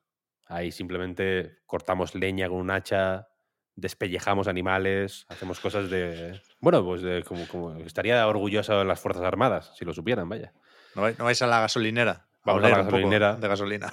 Shell más cercana y olemos. Me gusta que se vaya. Es un poco, bueno, entrenamiento para jugar al Fortnite, ¿no? En algún momento. Y. No, no, no despellejamos animales ni cortamos leña ni nada. ¿eh? Leemos cuentos y jugamos a juegos de mesa y a los Lego. Soy un padre enorme. Pero a mí, me gusta saber que voy a jugar por la mañana y por la noche, todos los días. ¿Sabes? Me hago ahí mi eh, calendario hiperrígido y entonces llego al podcast mucho mejor que hoy, que ha sido un desastre que jugaba. Lo más así tal que igual puedo decir es el Laika, que estoy jugando ya el Laika de cara a la semana que viene que sale. Pero aparte de eso, he jugado al Picross. He jugado He jugado, atención, y te voy a dejar a ti que cojas, que cojas el timón de esto, Juan, porque si no nos salvas, nos vamos Vale. a hundir. He estado jugando mil al Desert Golfing. Ha sido una semana Bueno, de que he estado mucho fuera de casa, he, he tenido que hacer mierdas que no son de, de- de- de despacho, quiero decir, o de estar delante del ordenador, entonces he tenido muchos ratos de móvil y he estado jugando al Desert Golfing un montón. No sé si, no sé si os acordáis de él siquiera. Yo no sé cuál es, ¿no? la verdad que no. Este juego fue más o menos famoso en su momento. Mm, No sé ni de qué año es, de hace bastante tiempo. Es un juego que es de golf, básicamente.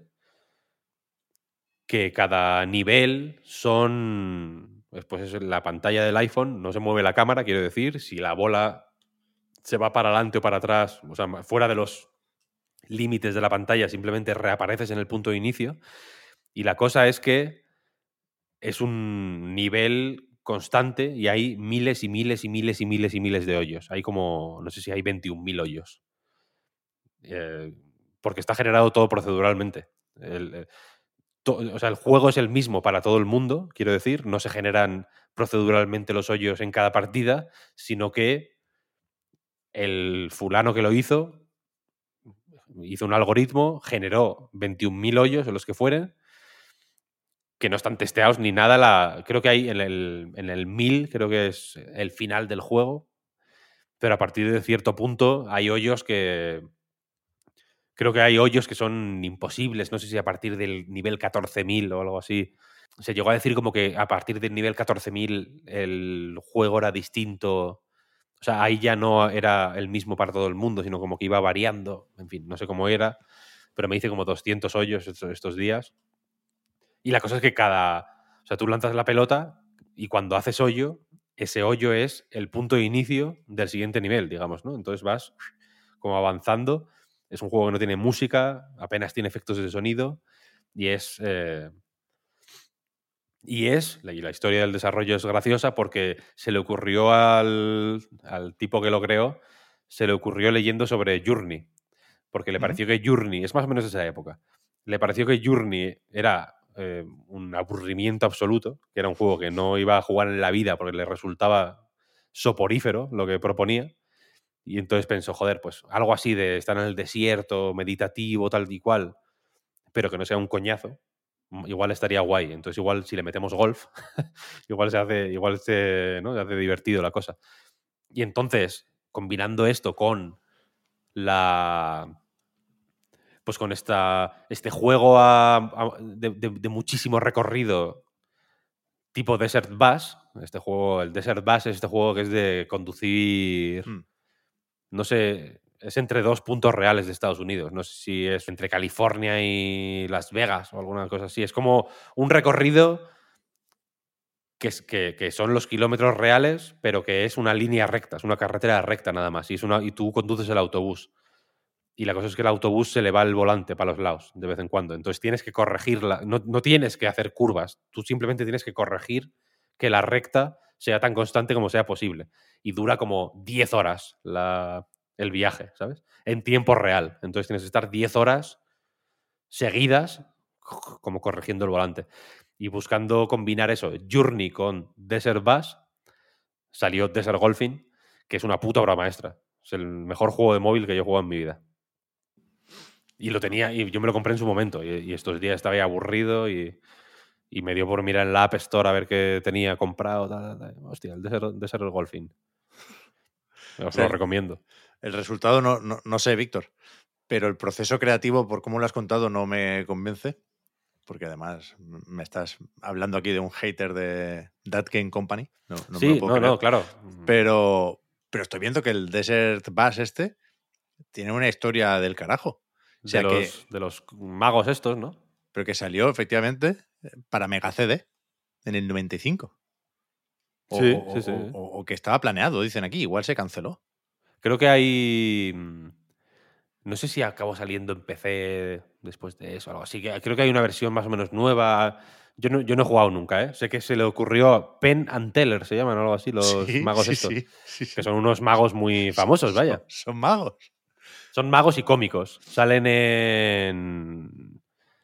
Uno de ellos sale, por ejemplo, en Seinfeld en un capítulo. En esa época, en los 90, estaban más o menos de moda. Pero es increíble esto. O sea, Penn and Teller's Smoke and Mirrors is an unreleased, efectivamente no salió, video game starring the magician duo that was planned for release initially on the Sega CD. Increíble esta mierda. sí, sí. Y se- Y o sea, de alguna forma se ha podido recuperar porque hay gente jugando a esto. Como que Desert Bass era un minijuego de ese. de ese recopilatorio. Era, era un juego de coña. Era un juego de. eso, de. de, de- de broma, en realidad. Y Desert Bass. Mm, Joder, ha tenido muchísima influencia al final, ¿eh? El concepto y. Seguramente no se haya jugado casi nada porque es. Porque es absolutamente infumable, quiero decir, quien quiere hacer eso, pero, pero la broma fue, ha sido muy influyente, sí, sí. ¿Ya ves? Muchas, muchas cosas que decir de repente después de escucharte, Víctor. ¿eh? Ha, ha estado muy bien. Creo, o sea, que lo del mejor juego de móvil me ha hecho saltar, pero es un, un camino sin, sin sentido. No vamos a discutir por cuál es el mejor juego de móvil, no tendría sentido, ¿no? Pero, pero Point P, que está en Netflix, Pep, está muy bien, por ejemplo. ¿eh? Buen, buen juego de móvil. Creo que aunque no tengamos muchos juegos de los que hablar del Steam Next Fest, como esto se publicará el sábado en Patreon, la gente que lo escuche todavía tiene bastantes horas para jugar a cositas. Y, y aunque no hayamos jugado muchas, igual podemos mencionar unas cuantas que yo por lo menos también quiero jugar, ¿no? Si sirve es el comodín de a lo que quiero jugar este puente, eh, podemos contar con ello. Además, lo bueno que tiene el Steam Next Fest es que siempre hay gente que hace trampa. Yo soy muy amigo de la gente que hace trampa, la verdad. En, en el Indie Day, que antes lo mencionaba Chuso, eh, estuve hablando con Ángel Beltrán de, de Talpa Games. Y me comentó que en el primer Steam Next Fest que participaron con Mail Mole, por ejemplo, pues no, no tuvieron igual el éxito que pudieron tener después en el segundo Steam Next Fest, en el que no pudieron participar de forma oficial, porque creo que solo se puede participar una vez por juego, pero simplemente publicaron una demo y dijeron, estamos aquí con esta demo, ¿no? Y ahí fue cuando dio el gran boom, cuando salió el, el análisis en la night, cuando hubo entrevistas, cuando todo, ¿no? Entonces, eh, eh, pasa lo mismo, por ejemplo, con, con Cataclismo. Hablábamos en la recarga activa del miércoles del eh, Kickstarter de Digital Sun, que tiene una demo con su Cataclismo, pero no es la primera vez que se puede jugar a, a esta demo, pero al publicarla y hablar de ella durante el Steam Next Fest es más probable que haya gente que, que pueda jugarla. Entonces, bueno, hay muchas demos, las que están en el festival como tal y las que no, pero que también se pueden jugar. Por tanto, eh, tenemos muchas cosas a las que jugar, eso siempre está muy bien. Yo, por ejemplo, estoy mirando un, un hilo de la cuenta de Wholesome Games, que hacen directos en el 9.3 y que está muy bien, siempre salen juegos muy interesantes. El Station to Station, del que si queréis os puedo hablar un poquito dentro de un rato, lo descubrí gracias a- al directo de Wholesome Games. Ha hecho un hilo con demos que han ido probando. Y una de ellas, por ejemplo, la jugué yo hace meses, la de Paper Trail. No sé si conocéis este juego, Víctor Pep. Me quiere sonar, me quiere sonar. Cuéntame. Es un juego en el que llevamos a una muchacha en un mundo en 2D, pero que tenemos que jugar con las dobleces del papel para conseguir desbloquear caminos. O sea, hay como que avanzar hacia arriba, hacia abajo, hacia izquierda, hacia la derecha, pero hay caminos que están bloqueados con algún tipo de obstáculo y al doblar el papel, la página como tal que forma el mundo, pues consigues Sí, eh, sí. un nuevo camino, quitar una roca, Yo hacer jugué, un- jugué una demo de ese. Pues ese sigue teniendo demo y se puede probar durante estos, estos días si queréis, porque bueno, creo que es un- el típico que ves el tráiler y te entra un poco por los ojos. O sea, el, es- el tema, ayer me lo contaban Juan, perdona, es que creo, creo, ¿eh? que un juego sí puede participar en varios Next Fest de Steam siempre y cuando sean demos distintas. O sea, lo que no vale es repetir demo, Ah, entiendo, entiendo, entiendo. pero sí se puede repetir juegos si enseñas un trocito distinto. No sé cuántas trampas se pueden hacer ahí. No sé si se puede poner la misma pero extendida. Bueno, hay, hay que bordear los límites de la legalidad siempre, Que, siempre que se pueda. También está la demo del, del Manitas Kitchen. No sé si conocéis este juego, pero es español. Y básicamente son dinosaurios en un juego de cocina. Me parece Sí. una premisa estupendástica. También hablamos el otro día en la recarga activa del Nom Nom Cozy Forest Café, que lo desarrolla Anaís Salle. Creo que ayer dije Saya y es Salle, o al revés. Me lío siempre con las S y con las As, pido perdón. Cierta dislexia por ahí. Pero básicamente es alguien a quien entrevistamos hace poco en el Reload, cuando hablamos de Minabo y hablamos con Devilis. Por tanto, tiene también toda mi atención. El Simpler Times, que salió creo que fue en el Day of the Devs de este año, también tiene demo. El Europa, este lo probé. La demo está muy bien, bastante larga y, e interesante. Este juego un poquito a lo estilo Ghibli, por así decirlo, de ir flotando por un- una luna bastante bonita. Y por mencionar uno más, que yo creo que es uno de los grandes deseados de muchos en esa reacción, el Husant también tiene demo. Así que si no lo probasteis en verano, eh, buen momento ahora para, para darle un, un tiento. Tiene que salir ya, es verdad. ¿Cuándo sale el Husan? O Ah, sea, sale dentro de muy poco. El, el Wizard 31. Wizagan- claro, 31, 31. Wizard Wizagan tiene demo y sale el 17, el martes que viene. O sea que Bien, bien, hay bien, muchos juegos que salen ya mismo y tienen, y tienen demo. Y aparte de eso, eh, hablaba Víctor de su semana caótica. Yo he podido jugar a poquitas cosas, la verdad, pero porque yo me organizo un poco mal. Pero sí he jugado a dos. Eh, estoy jugando a Station to Station, que mencionaba antes. Llevo mm, dos mundos más o menos, o sea, unos 10 niveles. Y, y terminé hace poco también el It's a Rap, que sí que tiene un, análisis en Night. Si queréis que os hable de alguno de ellos, pues me decís y, y yo le doy. Si hay alguno que quieras desta- destacarnos, tú dale, dale. Juan, coge, insisto, coge las riendas. Tú tienes ahora mismo la, la- la moto, la estás conduciendo tú. Bueno, pues eh, abrochas el cinturón, aunque no haya en las motos, por si acaso. Os voy a hablar un poquito de los dos, si queréis. Más que nada porque el Station to Station no he terminado, pero he jugado lo suficiente como para poder intentar, a decir venderoslo, no, no os lo voy a vender, para hablar de sus virtudes y a ver si os interesa. Eh, voy a empezar, de hecho, por él, ya que es el que he mencionado antes. Es un juego de Galaxy Grove, creo que se pronuncia, G-R-O-V-E, em, que, bueno, salió el 3 de octubre y ya habías podido probar la demo en verano. Creo que tanto a Víctor como a mí nos llamó bastante la atención. Y es un juego que si lo veis seguramente os sonará, o sea, os va a quedar como vosotros imagen, porque es un diorama muy bonito en el cual hay un terreno bastante árido al principio, que una vez vamos construyendo eh, estaciones y las vías que, con- que conectan cada estación con la siguiente, va floreciendo tanto su música como su flora, incluso su fauna, creando un ambiente mucho más agradable. Hablábamos en la recarga del lunes de un juego que va a salir pronto, en el que hay que construir raíles como un demente, ocupando todo el espacio posible y ex- exprimiendo cada centavo de, del metro cuadrado. Eh, Station to Station es un poco lo contrario. Sí que es cierto que hay que intentar optimizar lo que haces, pero no consiste en llenar todo de raíles, sino en generar un circuito relativamente óptimo para mover los productos y los bienes de una ciudad a otra, pasando por los puntos donde se generan dichos productos, ¿no? Desde donde consigues hierro hasta donde consigues leche o peces, ¿no? Cada mundo, yo como digo, solo he completado dos, tiene ciertas similitudes estéticas. El primero es mucho más verde y con poca montaña. El segundo, por ejemplo, es mucho más árido y está lleno de, de recovecos que debes utilizar si quieres ahorrar dinero y no construir muchos puentes. Y en general eh, es un juego bastante sencillito que puedes jugar simplemente con tu ratón. No necesitas ni siquiera teclado si quieres, ¿no? Puedes mover la cámara con libertad, típico punto de vista un poco eh, de Dios poderoso que puede controlar el mundo. Y, es tan sencillito y tan agradable que puedes eh, dedicarle más tiempo igual del que crees que lo vas a dedicar, ¿no? Porque te metes en su bucle y dices, venga, pues hago un, un nivel más, hago un nivel más.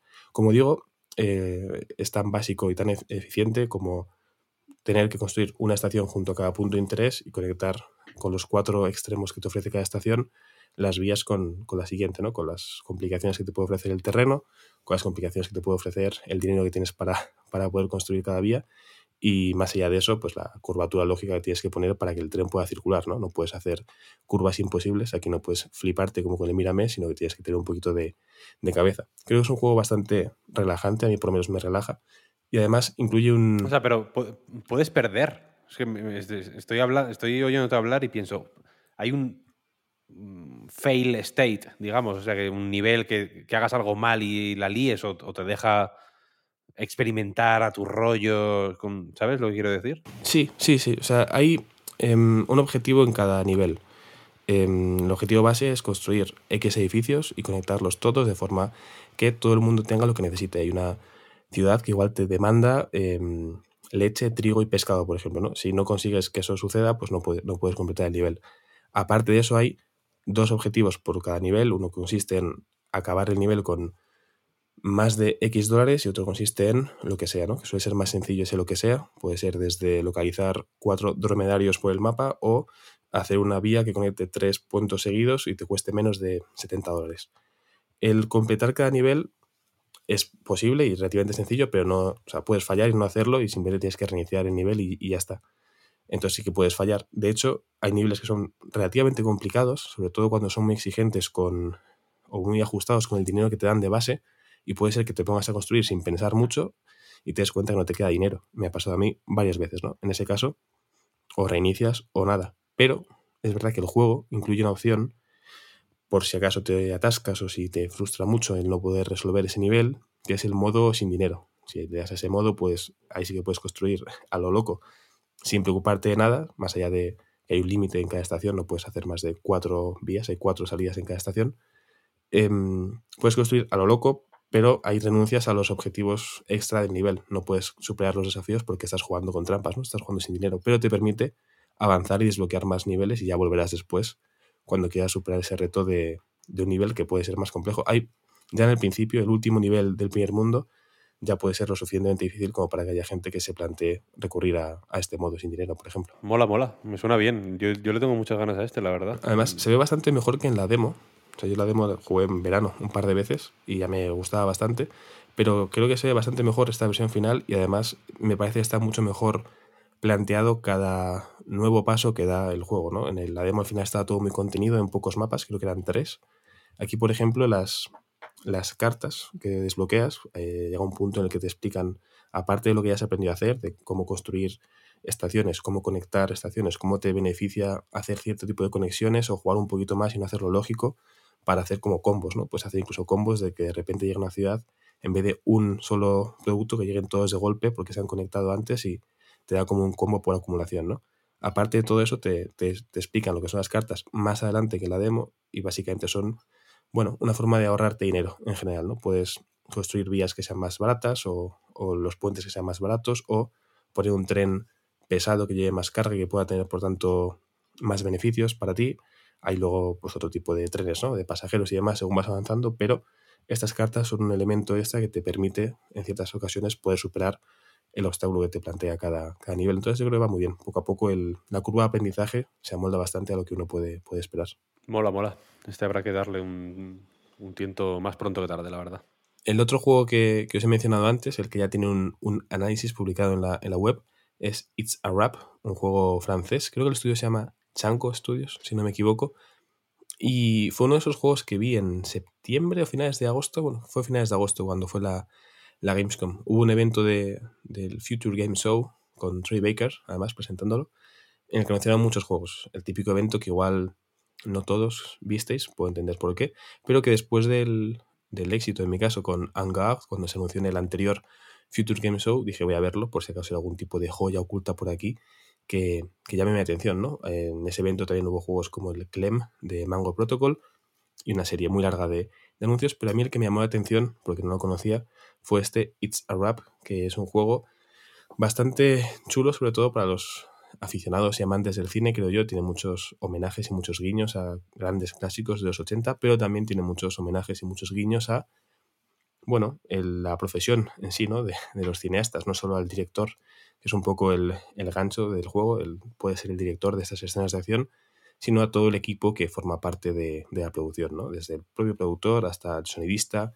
eh, maquillaje, eh, actores de todo tipo y creo yo que lo más importante, el, el montador, ¿no? que es el eterno invisibilizado y olvidado en general en, en las películas porque a veces no está en el set o porque simplemente pensamos en el director, que es como el, el que suele personificar un poco la figura del autor por, bueno, razones creo que evidentes. En, en este juego, en el It's a Rap, yo creo que lo que tiene más interesante es la, la dualidad, las dos vías por las que tienes que enfrentar cada nivel, ¿no? Cada nivel es un puzzle en sí mismo, una secuencia de acción que dura un tiempo bastante limitado y tenemos que conseguir que el protagonista de esta escena, un señor bastante agradable y bigotudo, que igual os recuerda a algún tipo de personaje de Nintendo, por, por lo que sea, pues tiene que llegar desde el punto A a la izquierda hasta el punto B a la derecha, evitando los, bueno, obstáculos que le plantea la, la secuencia, ¿no? Nos dan un guion, nos dicen, por ejemplo, en esta escena el personaje tiene que ir desde la ladera de la montaña hasta el siguiente lado, cruzando un abismo, mientras una bola de nieve gigante le va a caer por encima. Esto es una cosa que tenemos que jugar literalmente con el personaje. Tenemos que coger el personaje, movernos, saltar en una lancha y conseguir llegar al otro lado con éxito. Pero, tal y como está planteado desde el inicio el, el puzzle, es imposible superarlo, ¿no? Aquí llega la segunda parte del, del juego, cuando nos ponemos en la, en la, piel del montador, desde una timeline, como estáis en Premiere editando cualquier programa similar de edición de vídeo, donde vemos como cada pista corresponde con uno de los objetos que se mueve en esta secuencia, ¿no? En este caso, pues una lancha que cae, una bola de nieve que va a caer también, y un puente que se va a romper, ese tipo de, de momentos que podemos jugar y decidir cuándo suceden, ¿no? Tenemos que colocar cada pista en su punto correcto, ¿no? Resolver ese puzzle con, con las pistas para permitir que haya un nivel que sea superable luego por nosotros jugando. Una vez vamos probando, ¿no? Se puede probar las veces que queramos, se puede previsualizar, se puede darle a jugar otra vez y si ves que falla, volver a repetir, no hay ningún tipo de, de problema ni sanción, simplemente vas subiendo, ¿no? Cuando vas iniciando cada nivel te pone acción, toma 17. Igual te sientes un poco mal si vas por la toma 23 y sigues fallando, ¿no? Pero eh, eso ya depende de, de, cada uno. Yo hay algunas que he estado 30 y 40 intentos porque soy muy cabezota y cuando sé que está bien y soy yo el que falla en un salto, pues digo, a por ello voy. Pero, pero bueno, eso ya depende, depende de cada uno.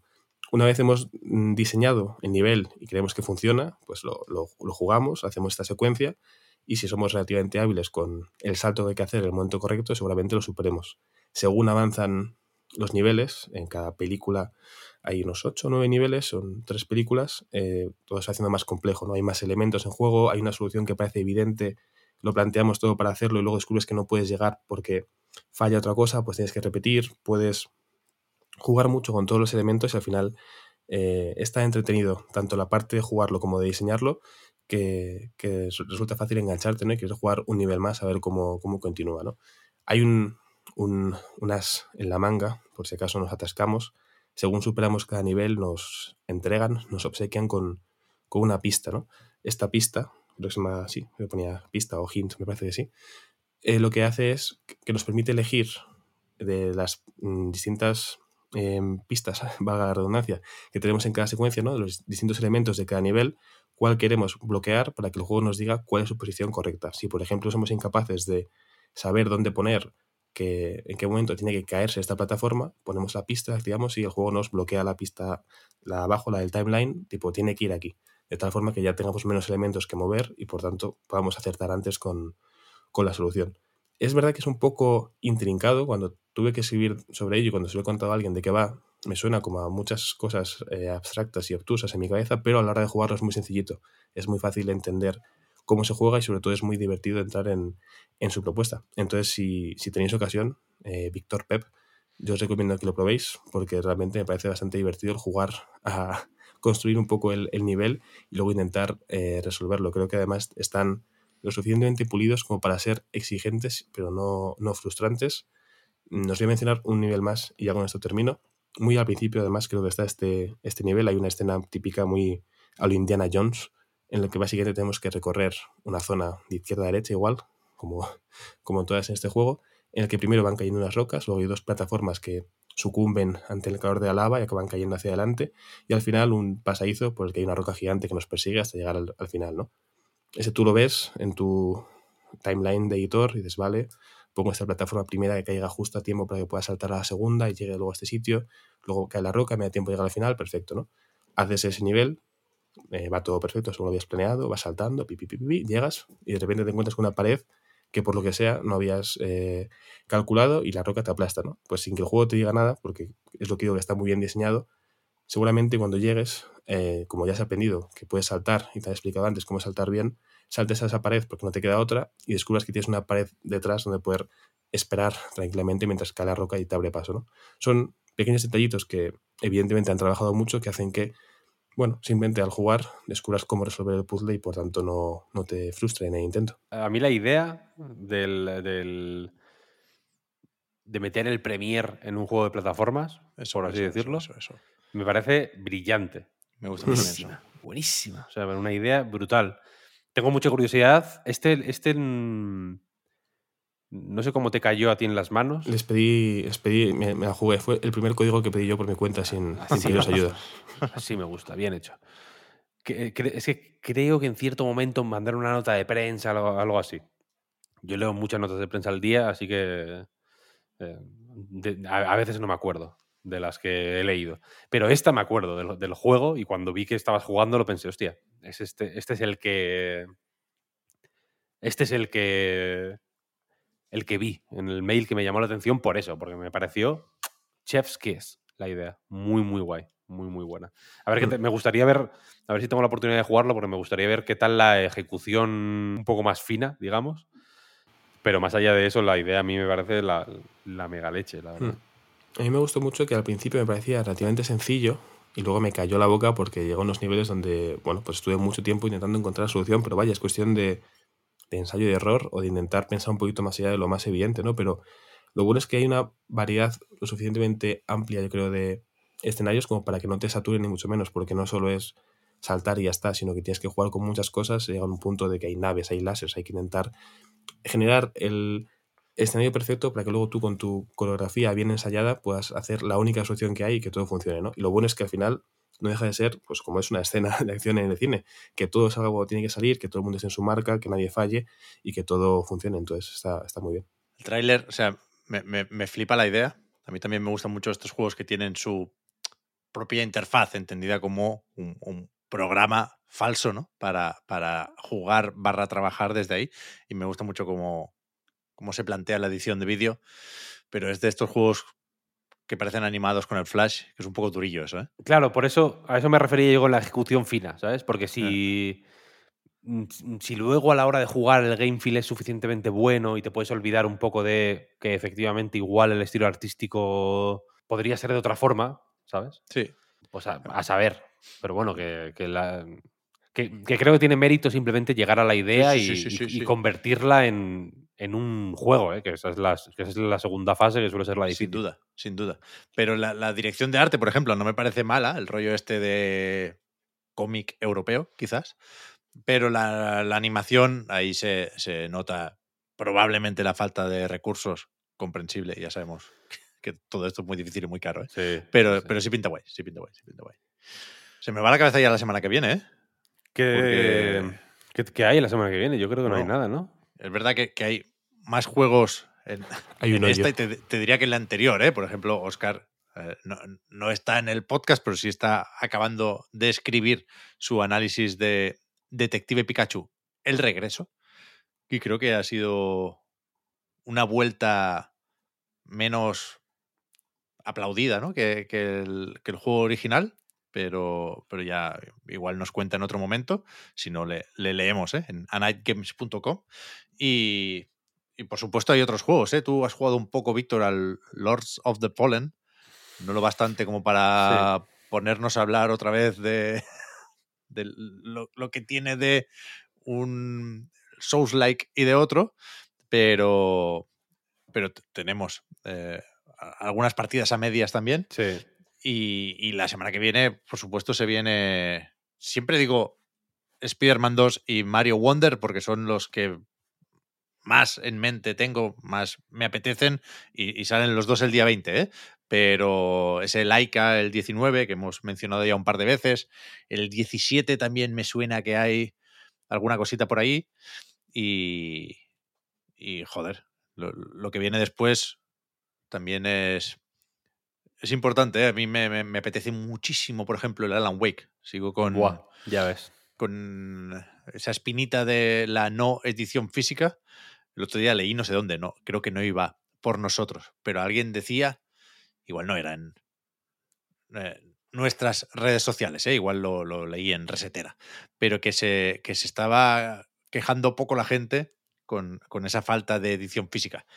Yo no sé si es porque miro en otros sitios o qué, pero yo sí, sí veo quejas, ¿eh? y desde luego por mi parte no, no va a quedar.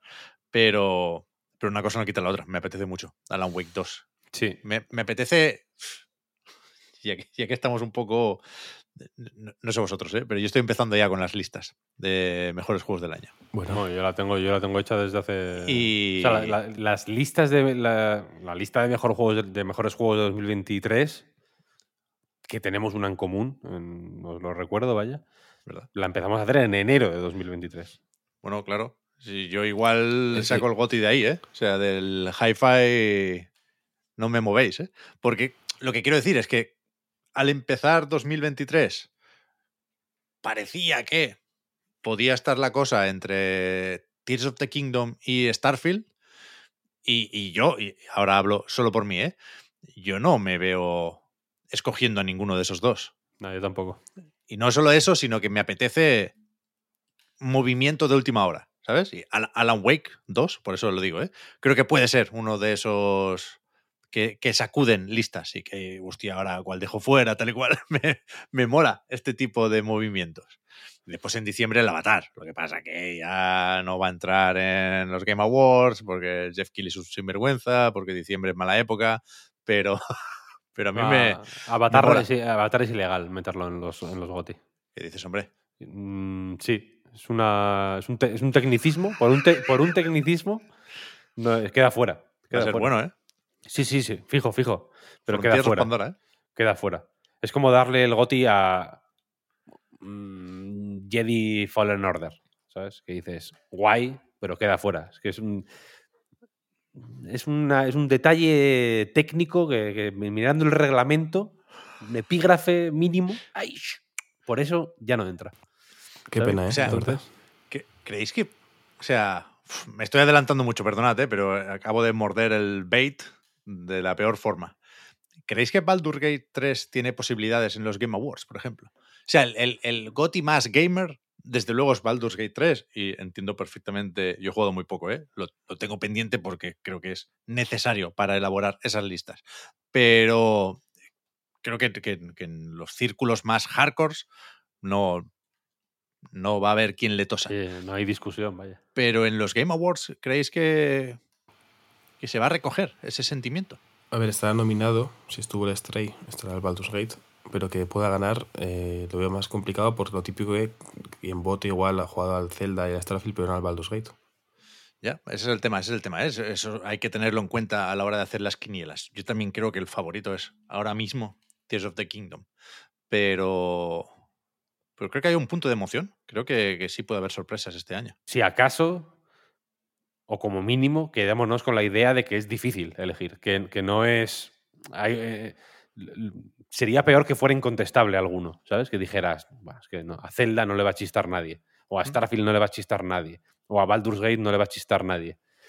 O a... o a- es que hay, hay- hay más casos, ¿sabes? Que, que, Super Mario Wonder. Cuidado, ¿eh? Mario Wonder, yo- es que no, no- no sé cómo es todavía, vaya, pero igual puede estar ahí perfectamente. Pero es que hasta un Hi-Fi Rush puede estar ahí perfectamente, yo creo, ¿sabes?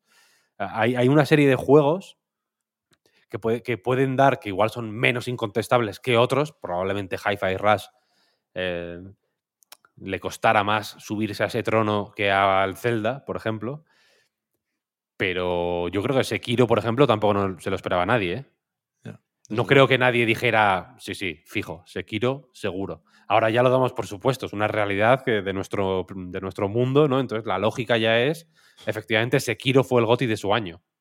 No fue algo tan, Hmm. creo yo, que estuviera tan claro siempre, ¿eh? Así que igual, bueno, vete a saber. Baldur's Gate tiene un caché que no tiene ni el Zelda ni el Starfield, ¿eh? O sea, es una medalla que te puedes colgar, elegirlo como GOTI, quiero decir, es una medalla ahí guapísima. Por eso, por eso, por eso. Yo, yo creo que en, que en- que en muchísimos medios va a ganar Baldur's Gate, ¿eh? pero a la hora de poner en común, y ya hablaremos en diciembre de cómo se votan los Game Awards, ya lo recordaremos, ¿eh? pero ahí, ahí los consensos pueden, pueden sacar papeletas distintas, pero, Sí, sí. pero tengo, tengo ganas de ver los Game Awards, a eso voy. Y, para terminar, ya he recordado qué es lo que tenía que hacer yo el 17 de octubre. Ni Spider-Man, ni Mario, ni hostias. Sonic Honkai. Superstars. Ah, uh. Sonic Superstars, es verdad. Este va a ser muy sí. malo, ¿eh? Me sabe mal. No he jugado ni, ni, ni, ni un segundo. Pero yo no confío nada, nada, nada en este Sonic. Nada. Bueno, Ojalá me, me- me sorprenda. yo puedo Eso, como, como decían los Rolling, painted black. Pinta negro. La traducción, tal cual, de War Reference, nuestro amigo. Ya nos trajo muchas cosas buenas la semana pasada. Eh, yo quería decir simplemente un par de cosas sobre los, los mejores juegos del año. Lo primero, esa lista de la que habláis, de los mejores juegos del año, que empezó en enero, yo no sé dónde está, porque yo empecé más tarde. Pero luego, luego os Ah, pregunto, uh. igual está en Drive y no, y no, Sí, y no me he enterado. Está en Drive, está en el Drive, sí. sí. Eh, tengo- es que es muy, es muy amplio y profundo el drive de, de Night Games.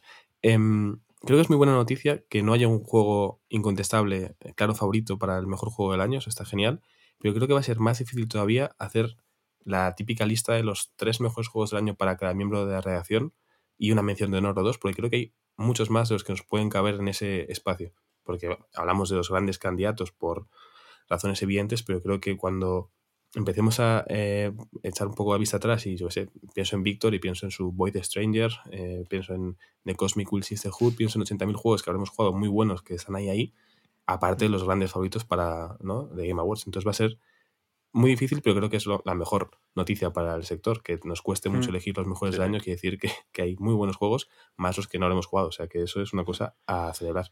Y, Estoy de acuerdo, sí. Mm. Y por último, por si acaso vas a cerrar ya, Pep, que no se quede esto fuera de, del reload. Entiendo que igual habéis estado atentos a las novedades de Fortnite, sobre todo tú, Pep, que sé que el Fortnite es una cosa que te puede tocar más de cerca. Pero habéis visto que en eh, Yo pensaba que sí, ¿eh? pero de lo de las gasolineras no me enteré, así que ¿No? igual se me ha escapado algo más. He jugado muy poco estos días, me enfadé, es que me enfadé de verdad con Epic.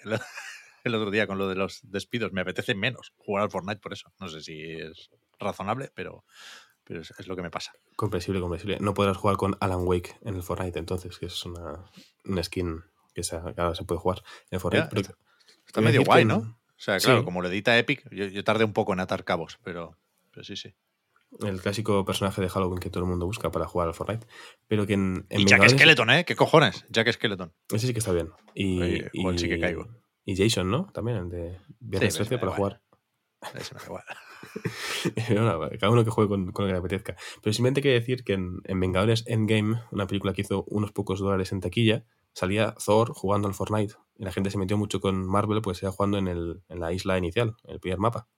O sea, no puede ser que esté en 2023 y esté jugando el mapa inicial.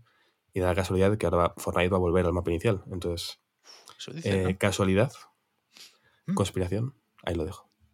Me gusta, me gusta. Yo no, no, no jugaba todavía Fortnite cuando había el primer mapa. Yo entré en el capítulo 2 con el agujero negro de los cojones. Yo entré Así que me va a dar no un se poco igual. imagínate. Pero sí, ya, ya lo sé, lo sé. Pero estoy, estoy casi fuera, casi fuera. Creo que esta temporada voy a, a Dios. voy a desbloquear el... Es que es muy malo el, el- el pase de esta temporada. Pero voy a desbloquear uno que es como un pescado así fuerte, mazao.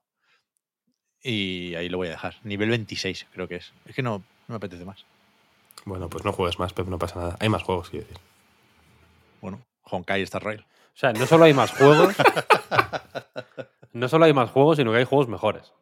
Que eso que, que que es una, que es una Un- variable un a tener en cuenta también. Un matiz importante. También hay pozos más oscuros, ¿eh? Hay Hombre, claro, claro, más pero- profundos. Pero, pero sabiendo, quiero decir, pero sabiendo que, que- que- identi- sabiendo identificarlos, no te metas. Me estoy quitando, me estoy quitando. ¿eh? Claro, hay, hay eh, pozos más profundos y hoyos más negros, pero también hay luces más brillantes. Sigue las luces, sigue la luz, Pep, sigue la luz, Lo voy a hacer, lo voy a hacer, ¿sabes?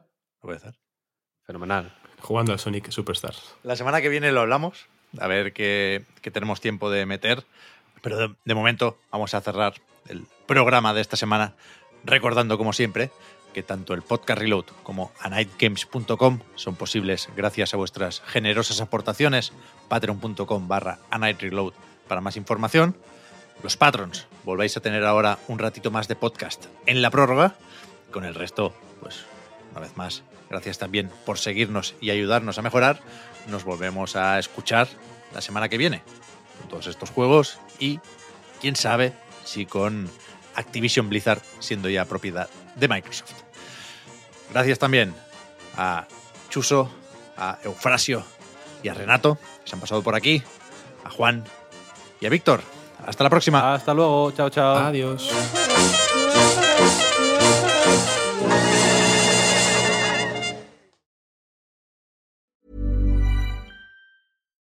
Why don't more infant formula companies use organic, grass fed whole milk instead of skim?